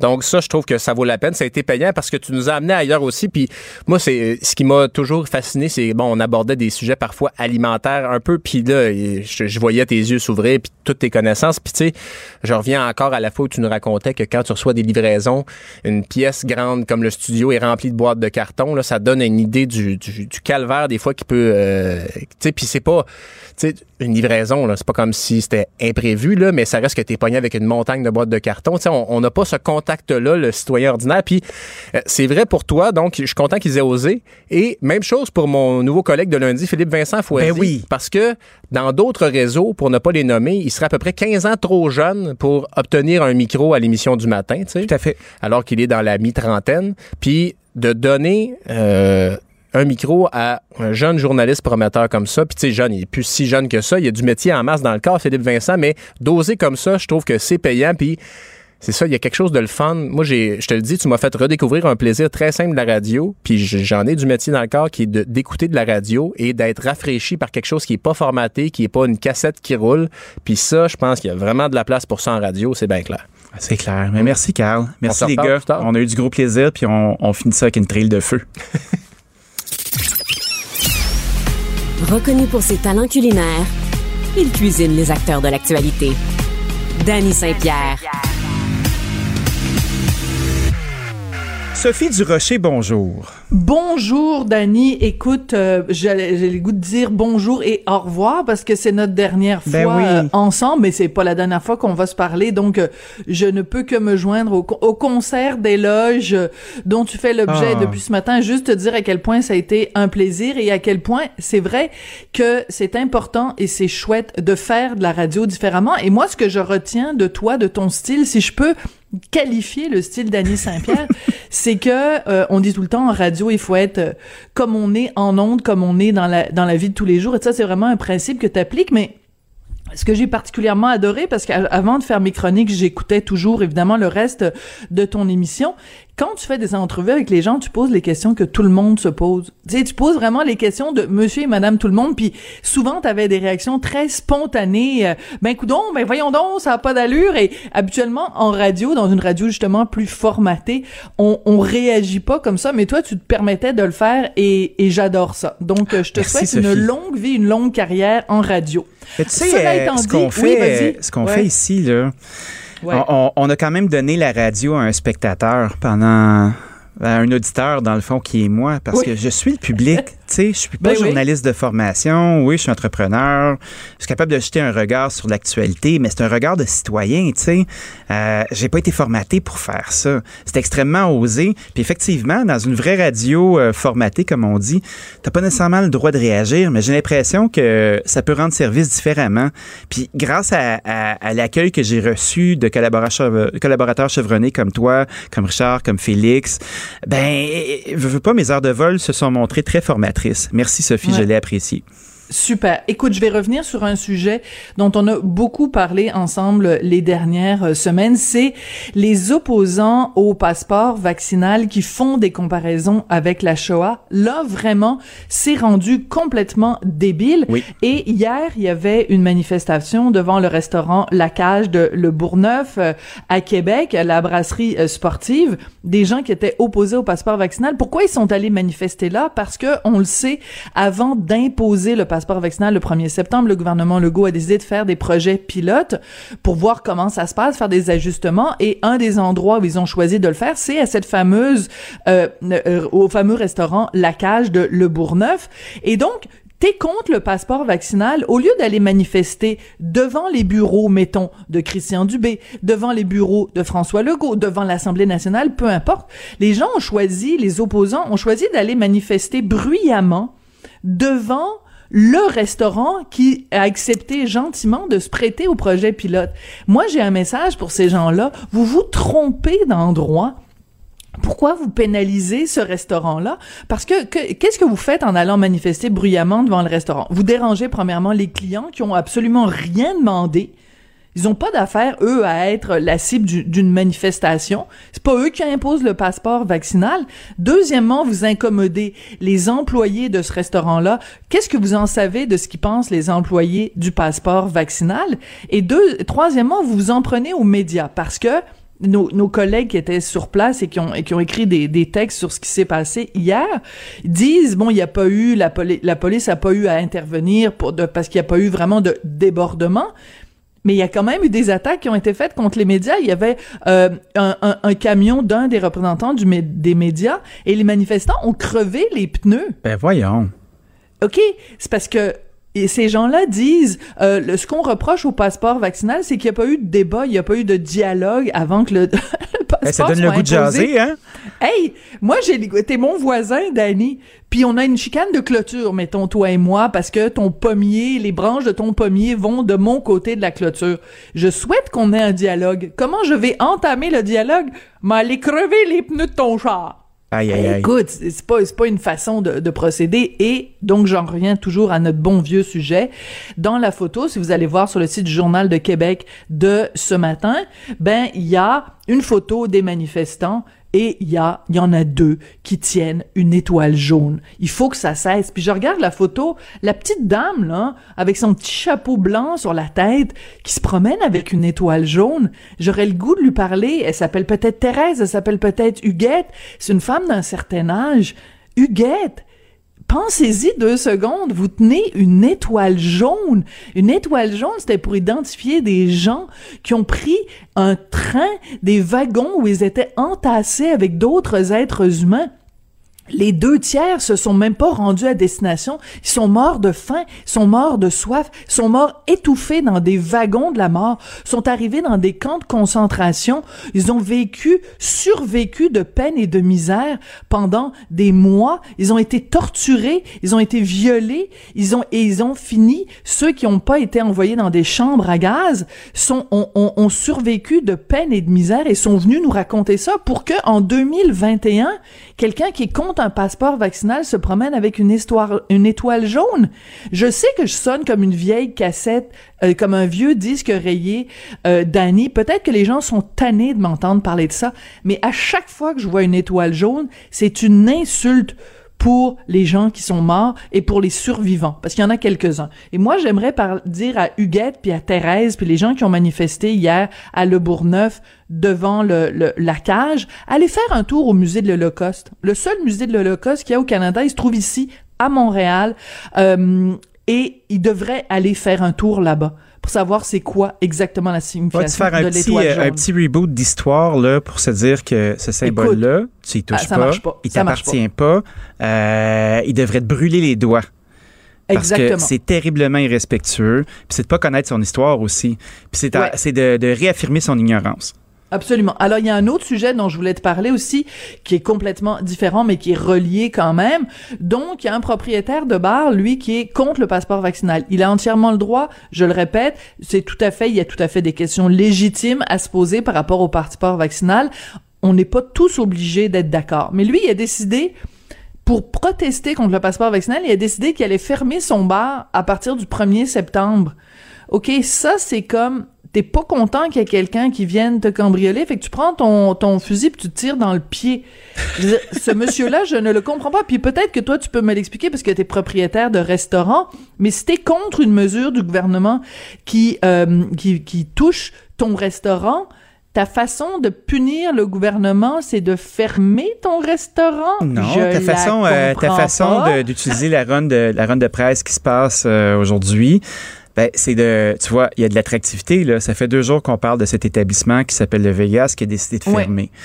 Ben, il décide de fermer parce que probablement qu'il a évalué que sa clientèle, euh, qui ça semble être un bar de quartier, donc euh, tout le monde connaît tout le monde dans un bar de quartier, doit être majoritairement anti-vax ou re- sont sceptiques. Donc, à défaut de se commettre à ouvrir quand même puis de part de business, euh, il décide de faire un geste fort pour embarquer dans cette mouvance-là.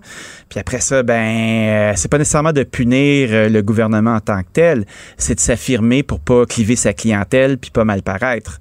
C'est un Ouais. move défensif à mon avis. Donc, c'est une, une position de, de, de pur marketing. Donc, c'est encore un- plus un cynique. C'est très un- cynique. ouais, c'est ça. Donc, c'est encore plus cynique que je pensais parce que si vraiment t'es contre le passeport vaccinal, ben, il y a toutes sortes de façons. On vit en démocratie.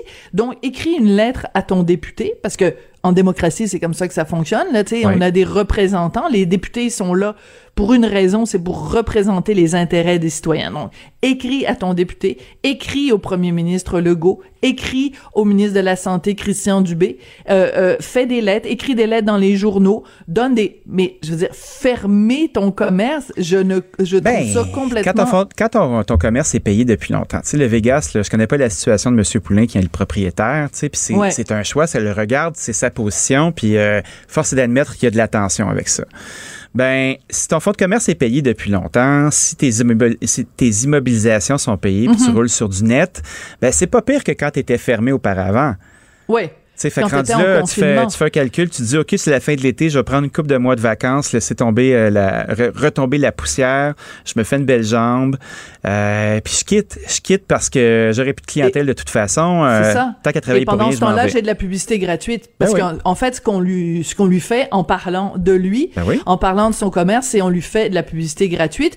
Et peut-être même que en se positionnant, en se positionnant comme ça de façon publique, tous euh, ces gens-là qui sont dans cette mouvance-là, ces gens qui, qui, qui sont contre la passe vaccinale, Mhm. quand le monsieur va rouvrir son commerce, ils vont tous vouloir vouloir y aller pour l'appuyer, pour pour Ben pour, oui. pour le soutenir. Donc, il va chercher en effet une, une nouvelle clientèle comme ça. Mais il reste que à la base. Parce que je lisais ce matin dans tous les journaux où on donne la parole à des gens, que ce soit les gens, les organisateurs de festivals, je les appelle les chialeux. Là. Il y a plein, plein, plein de gens qui chialent en disant, ben c'est, comment ça se fait que c'est maintenant, c'est beaucoup trop tôt, puis ça nous donne pas assez de temps pour se retourner, il va falloir qu'on engage du monde, puis tout ça. Puis j'ai même vu une entrevue avec euh, quelqu'un d'un festival ou d'un une salle de spectacle qui disait on n'a pas la machinerie pour lire les passeports vaccinaux. La machinerie, t'as-tu besoin d'une machinerie, moissonneuse madame, batteuse? non, mais ça s'appelle un cellulaire. Parce qu'un code QR, comment tu fais pour lire un code QR? C'est avec un cellulaire. Euh, La dame, elle, elle- tu sais, quand tu veux dire, quand tu veux tuer ton chien, tu dis qu'il a la rage. Quand tu veux être contre une mesure, tu trouves toutes sortes de raisons Ben oui. de chialer, toutes sortes de raisons de te plaindre. Et là, dire, je n'ai pas la machinerie qu'il faut pour lire un code QR, faut vraiment aller chercher des arguments très loin, où il y a des gens qui disent, oui, mais moi, mais les dates de mon festival, ça me laisse pas assez le temps pour me retourner. Ben, le gouvernement va pas dire, oh, excusez-nous, on avait pensé faire en sorte que le passeport vaccinal commence le 1er septembre parce qu'on avait dit depuis le début de euh, de la campagne de vaccination qu'on voulait que tout le monde soit vacciné le 31 août mais vu qu'il y a un festival du Bleuet à Saint-Romuald qui commence Un le très beau 22 festival par ailleurs. non, mais je dis, je l'invente, là, je ne sais sais. pas. Mais vu qu'il y a un festival du Bleuet à Saint-Romuald qui commence le 29 août, euh, euh, le Québec au complet, on va retarder l'application du passeport vaccinal parce que on veut pas faire de la pépène aux gens de Saint-Romuald. Ça devient un petit peu ridicule. Je rappelle le passeport vaccinal tel que moi je, je l'ai connu en France, puis il y a rien qui nous dit que ça va être différent ici. Ça prend 45 secondes. Tu arrives devant le préposé au passeport qui peut être n'importe quel employé de ton entreprise de toute façon. Tu lui dis, voici mon petit papier sur lequel est imprimé Sophie Durocher, euh, euh, dose 2, puis la date, puis tu, tu vérifies la date que ça fait bel et bien deux semaines. C'est tout. Ça prend 45 secondes. Ben oui, c'est Euh, la peur veut de l'inconnu? Sophie, je pense. Tu sais, mettons, on Ah. spécule, on ne sait pas encore. Les humains n'aiment pas s'adapter. Les humains n'aiment pas le changement. Dès qu'on a quelque chose, puis ça fait un an et demi qu'on vit dans le changement. Puis tu sais, des fois, ça, le résultat devient des gens qui deviennent complotistes, puis d'autres qui chialent. Fait que, tu sais, moi, je pense que on devrait se prendre un petit peu de recul, puis attendre le 1er septembre, puis faire oui, oui, on va voir, vous allez voir, ça va bien aller, parce que, écoutez, moi, je suis pas, un- je suis pas euh, la personne qui s'assoit sur l'arc-en-ciel de ça va bien aller, là, mais j'aime Ouais. mieux ça qu'avoir mon resto de fermé. Ben, ex- ben, bon, voilà, merci. Et c'est exactement ça, c'est que l'autre, parce qu'il y a quelque chose de constant depuis le début, les gens qui sont contre la vaccination, qui sont contre le confinement, qui sont contre le pass sanitaire, en général, c'est vraiment le- la trifecta, là, c'est vraiment les trois, c'est le tiercé. Mais vous proposez quoi à la place? Parce que si t'es contre le confinement et contre la vaccination et contre le passeport vaccinal, c'est quoi l'arme que tu proposes? C'est quoi l'outil dans ton coffre à outils pour nous aider à combattre le COVID-19? On invite, on invite tous les gens qui ont des solutions à nous appeler à un 800 Cube Radio. On va accueillir avec, euh, avec véhémence euh, l'argumentaire que vous proposez. Vous nous envoyez aussi un pigeon ou une lettre. On n'est pas cher, hein? Ça va fonctionner. Sophie Durocher, merci beaucoup pour ce bel été. J'ai eu beaucoup de plaisir euh, et je t'embrasse. Et je t'embrasse et puis bonne, euh, bon début de saison avec Geneviève la semaine prochaine. Merci beaucoup. Salut. Au revoir. Danny Saint-Pierre. Votre portion recommandée quotidienne d'information et de divertissement. Caroline Saint-Hilaire, bonjour. Bonjour, Dani. Heureux de te retrouver pour mon dernier vendredi. Pour une dernière fois, Avant de avant de m'en aller. J'aimerais trouver va- encore. On va s'arrêter là, Dani. Oui. On est meilleur gérant d'estrade que chanteur karaoké. Mais tu sais quoi? Euh, ça venait du cœur, c'est correct. Ben, écoute, écoute, tout à fait, tout à fait. Merci infiniment. Quel plaisir cet été euh, d'avoir pu jaser avec toi quand même, quand même. On, on a connu euh, des conversations euh, tumultueuses, euh, constructives, passionnantes et donc voilà, ça devrait, ça devrait être ça, le Québec 2021. On peut jaser, on peut se pogner, mais on est respectueux et on avance. Ah, puis on peut s'aimer quand même puis passer à autre chose. Merci à toi. Caroline, d'avoir pris le temps, justement, puis la patience de discuter avec des fois mes petites idées. Là. Tu sais, j'arrive des fois un peu comme un coquin avec des trucs pour faire fâcher, juste pour essayer justement de brasser à canis. Tu as vu que ça marche, hein? Moi, je pogne. Ah ben moi aussi je pogne hein parce que tu m'as eu moi avec avec une coupe d'affaires j'inviterai tous nos auditeurs à aller faire un petit tour sur euh, nos segments parce que tu sais comme moi que, que Cube Radio ben ce sont euh, des petits segments qui sont à balado puis on peut reculer loin là fait que c'est quoi euh, des fois c'est le fun d'aller dans les archives. Caroline tu veux nous parler d'é- d'élections fédérales euh, qui seront immatures, irresponsables, inutiles. On fait dans les i ce matin. Ben oui, écoute, j'aurais pu continuer longtemps avec euh, ce- cette nomenclature de qualificatif euh, de, de, ce que je trouve et ce que je pense de ces élections euh, qui seront de toute évidence déclenchées dimanche pour un scrutin le 20 septembre pendant des semaines, pour ne pas dire des mois. Euh, Justin Trudeau nous a dit qu'il n'avait pas l'intention d'avoir des élections. Il y a même eu une motion adoptée à la Chambre des communes, presque adoptée à l'unanimité, comme quoi que euh, on ferait pas d'élection en pleine pandémie. Euh, et là, voilà que euh, on, le savait, on s'en doutait, mais M. Trudeau répétait euh, et, et, et ses ministres aussi répétaient euh, sans arrêt que ben non, ben non, ben non. Alors on nous a menti pendant des semaines. Euh, M. Trudeau voulait depuis le début aller en élection au mois d'août. Il attendait ce moment. Et oui, je trouve ça irresponsable. Irresponsable parce que il y a Dr Tam de Dany qui nous annonce que le Canada entre dans sa quatrième vague. Alors, alors qu'on devrait se préparer, alors qu'on devrait aider toutes les communautés euh, de tout le Canada, alors qu'on devrait euh, s'assurer que tout le monde soit en sécurité, Justin Trudeau trouve que c'est une bonne idée d'aller chercher cette majorité comme un petit bébé gâté qu'il n'a pas eu depuis deux ans, euh, alors que euh, depuis deux ans, il n'y a rien, il n'y a rien qu'il n'a pas pu faire qu'il voulait faire.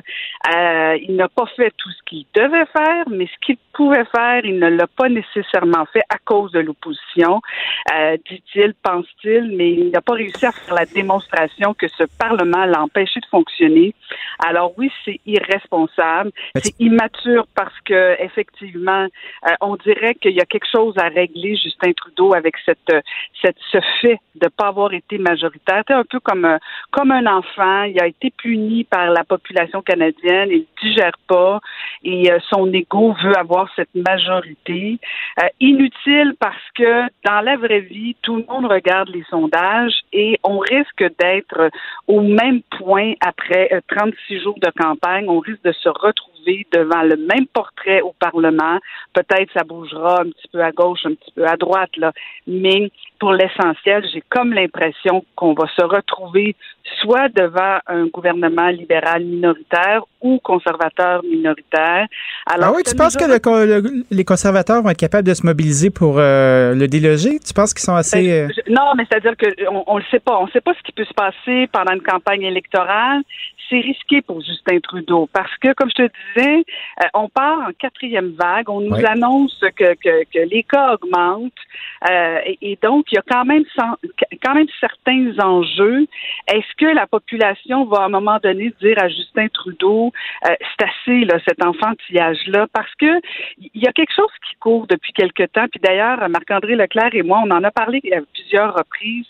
C'est vrai qu'au déclenchement d'une élection, habituellement, on en parle pendant 24 heures quand c'est un gouvernement minoritaire particulièrement, euh, mais quand un gouvernement déclenche des élections, la motivation de ce déclenchement, c'est vrai qu'habituellement, on en parle pendant 24 heures à peine. Ça fait pas long feu, ça fera pas nécessairement les 36 jours de campagne. Mais moi, c'est drôle, Dani. Cette année, je pense que le contexte est différent et Mhm. j'ai l'impression qu'on va en parler pas mal plus que 24 heures parce que euh, on ne sait pas encore, on connaît pas la motivation réelle de Justin Trudeau parce qu'il faut se rappeler, comme gouvernement minoritaire, il va devoir convaincre euh, la gouverneure générale euh, des motivations pourquoi euh, il demande d'aller en élection, pourquoi il demande de dépenser plus de 610 millions de dollars. D'ailleurs, j'ai beaucoup aimé la ligne Jack Meeting, hein, le chef du NPD, qui dit euh, cet argent-là aurait pu ser- servir à des soins dentaires pour tous les Canadiens pendant un an. Il me semble Ah. que c'est le genre d'affaires. Ben, écoute, c'est- ben oui, voilà. Mais au lieu de ça, on va dépenser cet argent-là pour s'assurer que bébé gâté Justin Trudeau puisse obtenir euh, une majorité. Le souhaite-t-il, le désire-t-il, euh, le désire autant? Donc, euh, c'est là que tu te rends compte que les Canadiens, là, en général, ne réalisent pas à quel point c'est leur argent. Tu sais, le pays, c'est leur pays. C'est pas le tien, mais force est d'admettre qu'on est au Canada en ce moment, puis on les paye, ces taxes-là. Ah ben oui, bien sûr, bien sûr. C'est leur argent. Juste ça, ça devrait être une conséquence. Tous ces dollars-là auraient pu s'assurer des soins dentaires de l'ensemble des Canadiens. L'image est forte. Ben oui, tout à fait. Et, moi, je pense, je pense que les partis d'opposition auront une responsabilité de rappeler sans arrêt l'itu- l'inutilité, pardon, de ces élections, Euh, parce que, comme je te disais, c'est vrai que d'habitude on n'en parle pas très longtemps, mais on est en contexte de pandémie, on demande des efforts à tout le monde, Ben oui. euh, autant sur le plan économique, humain, euh, sociétal. Il y a quelque chose de vraiment presque burlesque de voir ça. Euh, écoute, j'ai très hâte d'entendre la motivation de Justin Trudeau dimanche matin nous expliquer euh, comment c'est important pour lui d'avoir euh, cette foutue expression de dire les deux mains sur, les, sur le volant. Ah, un beau classique, un beau classique. ça. Et euh, donc j'espère, j'espère que, le- que les Canadiens vont envoyer un message à Justin Trudeau très fort euh, que que, que c'est pas nécessaire cette campagne électorale là. J'espère que les partis d'opposition vont le rappeler sans cesse. Écoute, la démocratie, elle est fondamentale. Puis moi, écoute, comprends-moi bien, Dani, Oui. j'adore des élections, j'aime ça. Euh, c'est toujours pour moi des, des moments absolument euphorisants. Cette journée où les affiches euh, s'installent, euh, ces journées où les, les locaux électoraux commencent à s'activer, les bénévoles, les stratégies, tout ça. Écoute, j'adore ça, des élections. C'est pas parce que j'aime pas ça, j'aime ça. Mais euh, est-ce que en ce moment c'est une bonne idée pas du tout. Et, et- j'espère, j'espère qu'on va se souvenir et qu'on va envoyer un message à Justin Trudeau que la démocratie, elle est importante, mais c'est pas un jouet avec lequel Justin Trudeau peut jouer à sa guise. Euh, c'est, important. C'est vrai que aussi, il y a- a, d'autres analystes qui vont te dire, Dani, que en gouvernement minoritaire, c'est pas, euh, c'est pas anormal qu'après, bon, lui, ça fait quoi, 20 mois, quand on frôle presque deux ans, c'est pas complètement euh, fou de dire, ben là, après deux, presque deux ans, on veuille euh, aller en élection. Mais il me semble que ça fait des mois, pour pas dire 18 mois, qu'on nous répète qu'on n'est pas dans une situation normale, qu'on nous rappelle tous les jours le sens des efforts qu'on doit faire. Tu sais, toi, sur, euh, sur ton plan euh, personnel, mais sur ton plan d'entrepreneur, tout le monde a fait des sacrifices et le sacrifice que Justin Trudeau va faire, ben, c'est euh, de sacrifier 610 millions pour se payer cette belle majorité euh, qui- qu'il regrette depuis deux ans parce que le Can- les Canadiens lui ont envoyé un message comme quoi il y a deux ans, on voulait pas qu'il soit majoritaire. J'espère, j'espère vraiment qu'on va renvoyer le même message le 20 septembre. Mais si j'étais si j'étais un stratège libéral, là, la fenêtre, elle est maintenant. Tu sais, on est à l'aube de la quatrième vague. Il a donné euh, des euh, handouts, comme on dit en bon français, à la plupart des groupes. Tu on parlait du groupe du 75 ans et plus qui va recevoir 500 dollars. Euh, on a la PCRE qui a été étirée. Les c'est là que ça se passe parce que plus t'attends, plus on va s'enfoncer, plus les coffres vont se vider, plus l'opposition va se mobiliser. Tu sais, on, on parle, euh, on parle du chef conservateur, M. O'Toole, qui est pas très, très populaire, encore moins que M. Scheer. Euh, Peut-être que le temps jouera à sa faveur. C'est pas vrai qu'il est- c'est pas vrai qu'il est moins populaire que Cher. Il est moins connu. Euh, mais mais à, à pareille date, au niveau avant d'un déclenchement d'élection, Erin O'Toole n'est pas moins populaire qu'Andrew Scheer. Peut-être ça va se gâcher au, cours des prochaines semaines, je ne sais pas. Mais euh, il est surtout pas connu. C'est ça sa grosse faiblesse actuellement, c'est notamment au Québec. Bon, ben, si, ce choix de mots nous convient plus, moi, je te suis, je suis d'accord. Ceci dit, le résultat est le même. On le connaît moins, il va moins sortir, il est moins, po- il est moins connu, il est moins populaire, il est moins présent, on le voit pas. tout ça. Mais ça va être un défi, effectivement. Mais bon, une campagne électorale, ça, ça, Tu joues pour gagner. Ben oui, tout à fait, toujours pour gagner, puis effectivement, mais mais, mais le, le, le, le, le bon côté, pardon, d'une campagne électorale, c'est que le taux de notoriété des chefs de parti va exploser. Et Renault on va le voir tous les soirs à tous les bulletins de nouvelles, on va le voir partout dans toutes les régions. Donc, son taux de notoriété va augmenter. Mais c'est pas parce que ton taux de notoriété augmente que ton taux d'adhésion augmente aussi, parce que le défi des Renault Tour, c'est justement euh, certains, le- une certaine partie de sa base. Est-ce qu'elle va se tenir tranquille une fois pour toutes pendant la prochaine campagne électorale? Est-ce que le débat sur la Tu parles de la base de la droite, euh, droite-droite, là, qui est religieuse, qui, ça, est, qui anti-avortement, qui, euh, qui, qui aime les conversions. La base qui empêche les conservateurs de gagner et, et- et un peu à l'image du Parti vert, là, euh, le Parti vert est, est très, très bon dans l'opposition. Puis quand, à un moment donné, ils ont un bon chef, on dirait qu'ils s'enferment d'un fleur du tapis comme s'ils voulaient jamais aspirer à plus qu'ils sont. Les conservateurs, c'est un peu ça. Ils n'arrivent pas à faire taire cette base d'extrémistes-là qui leur empêche d'accéder au pouvoir parce que ça fait peur surtout au Québec. Et on va se le dire, là, euh, quelconque parti politique qui veut aspirer à obtenir une majorité au Canada a besoin du Québec. Donc, j'ai l'impression qu'on va voir beaucoup Justin Trudeau au Québec, beaucoup Erin O'Toole au Québec. Euh, on verra Est-ce qu'on va voir M. Blanchette euh, finir la job? Parce que je veux pas, il a quand même réussi à remonter le bloc puis être capable de, Ben, ça va être ça son présent. défi, mais en fait, c'est ça. Là, et, et probablement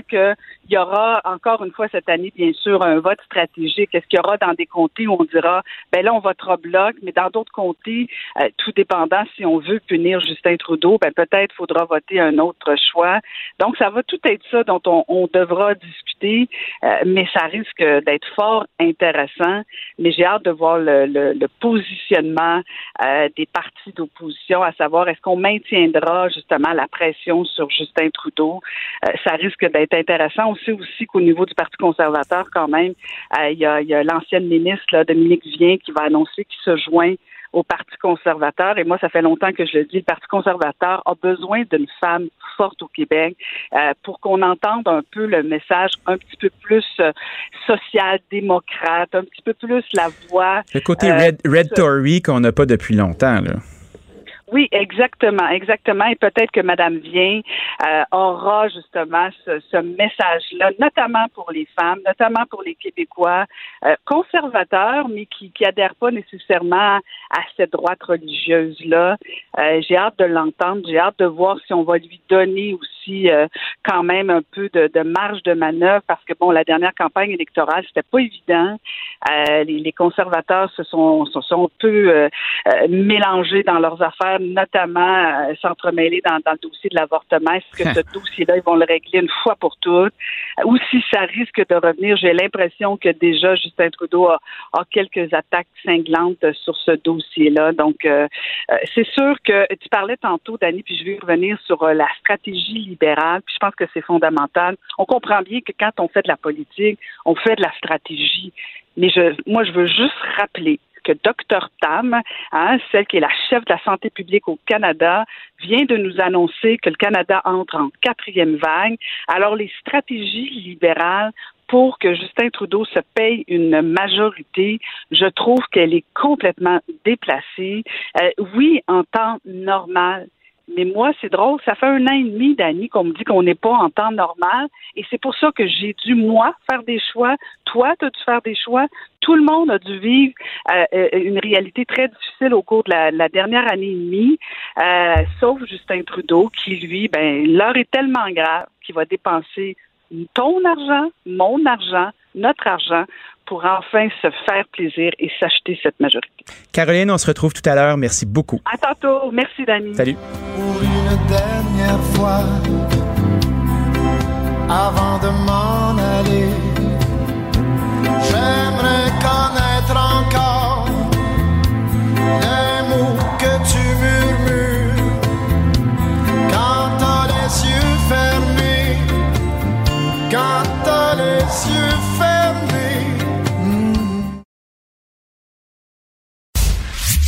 Il gère une émission d'affaires publiques aussi facilement qu'il dirige une cuisine. Danny Saint-Pierre. Carl Marchand, c'est nos derniers moments ensemble. Il Ben est oui. 9h55, on est sur la fin de la run. Euh, Est-ce que tu as un mot de la fin, toi? Bruce Dickinson a pogné à COVID. Ah oui, le, Le chanteur d'Iron Maiden, Ouais. pilote d'avion, icône euh, du rock. Voilà, et il a dit à tout le monde, on a, je pense qu'on a un extrait de comment il a réagi.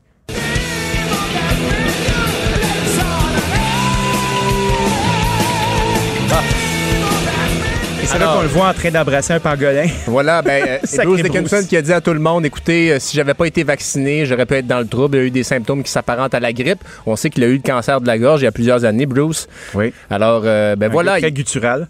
Il lance le message à tout le monde d'aller se faire vacciner, pas pour aller voir des spect- pouvoir aller voir des spectacles, juste pour être en santé. Pour être en santé, Alors, voilà. continuer notre vie. Ça pourrait être ça notre mot de la fin. Hein? Tu sais, notre saison a quand même été entrelacée euh, de cette, cette année COVID. Euh, on n'est pas encore sorti de l'aventure. On va continuer tout ça. Merci, Carl. Merci d'avoir été un, un si bon partenaire.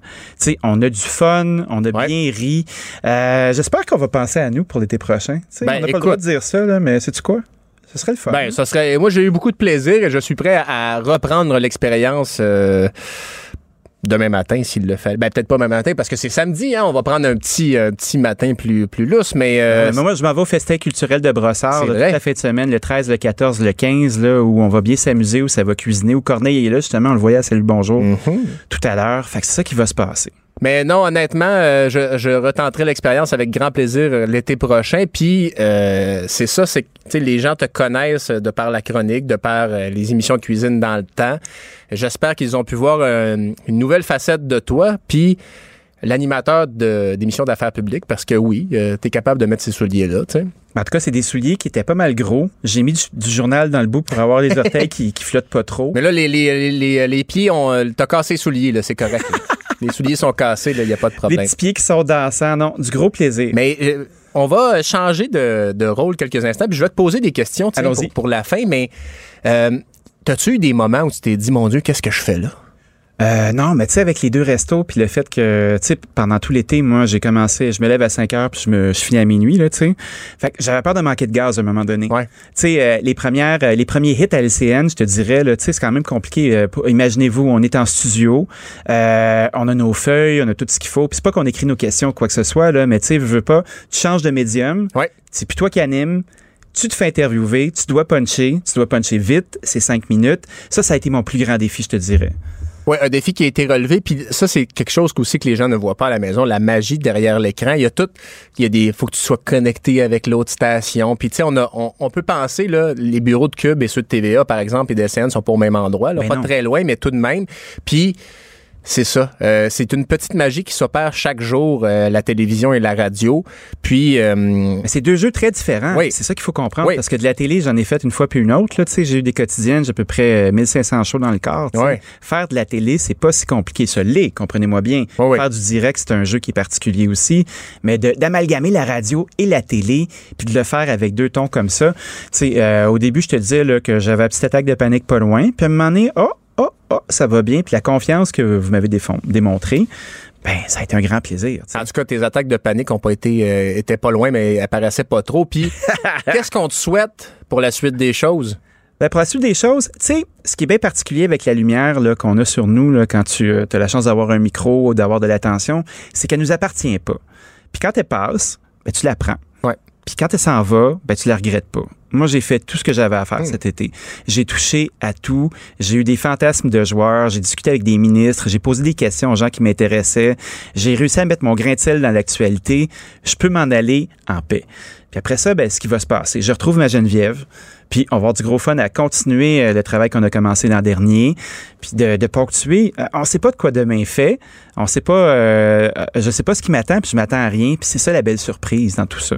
Puis merci, euh, merci à Cube de m'avoir accueilli, d'avoir pris soin de moi. Merci à Dominique Plamondon euh, qui a eu confiance en moi, qui est venu me chercher, puis qui, euh, qui me défend à chaque jour quand des fois je fais des trucs un peu croches. Merci à, à Québécois qui ont pris un moment pour essayer une espèce de, de drôle d'oiseau comme moi au micro. Puis, euh, ben, je nous souhaite un- une bonne fin d'été. Merci à tous nos auditeurs d'avoir passé euh, l'été avec nous. On passe la POC à, à Philippe Vincent Foisy aussi pour lundi, euh, qui me semble fort prometteur. Carl, oui. bonne fin d'été. Achille, bonne fin d'été. Chers auditeurs, merci beaucoup. Bonne fin d'été. Cube Radio.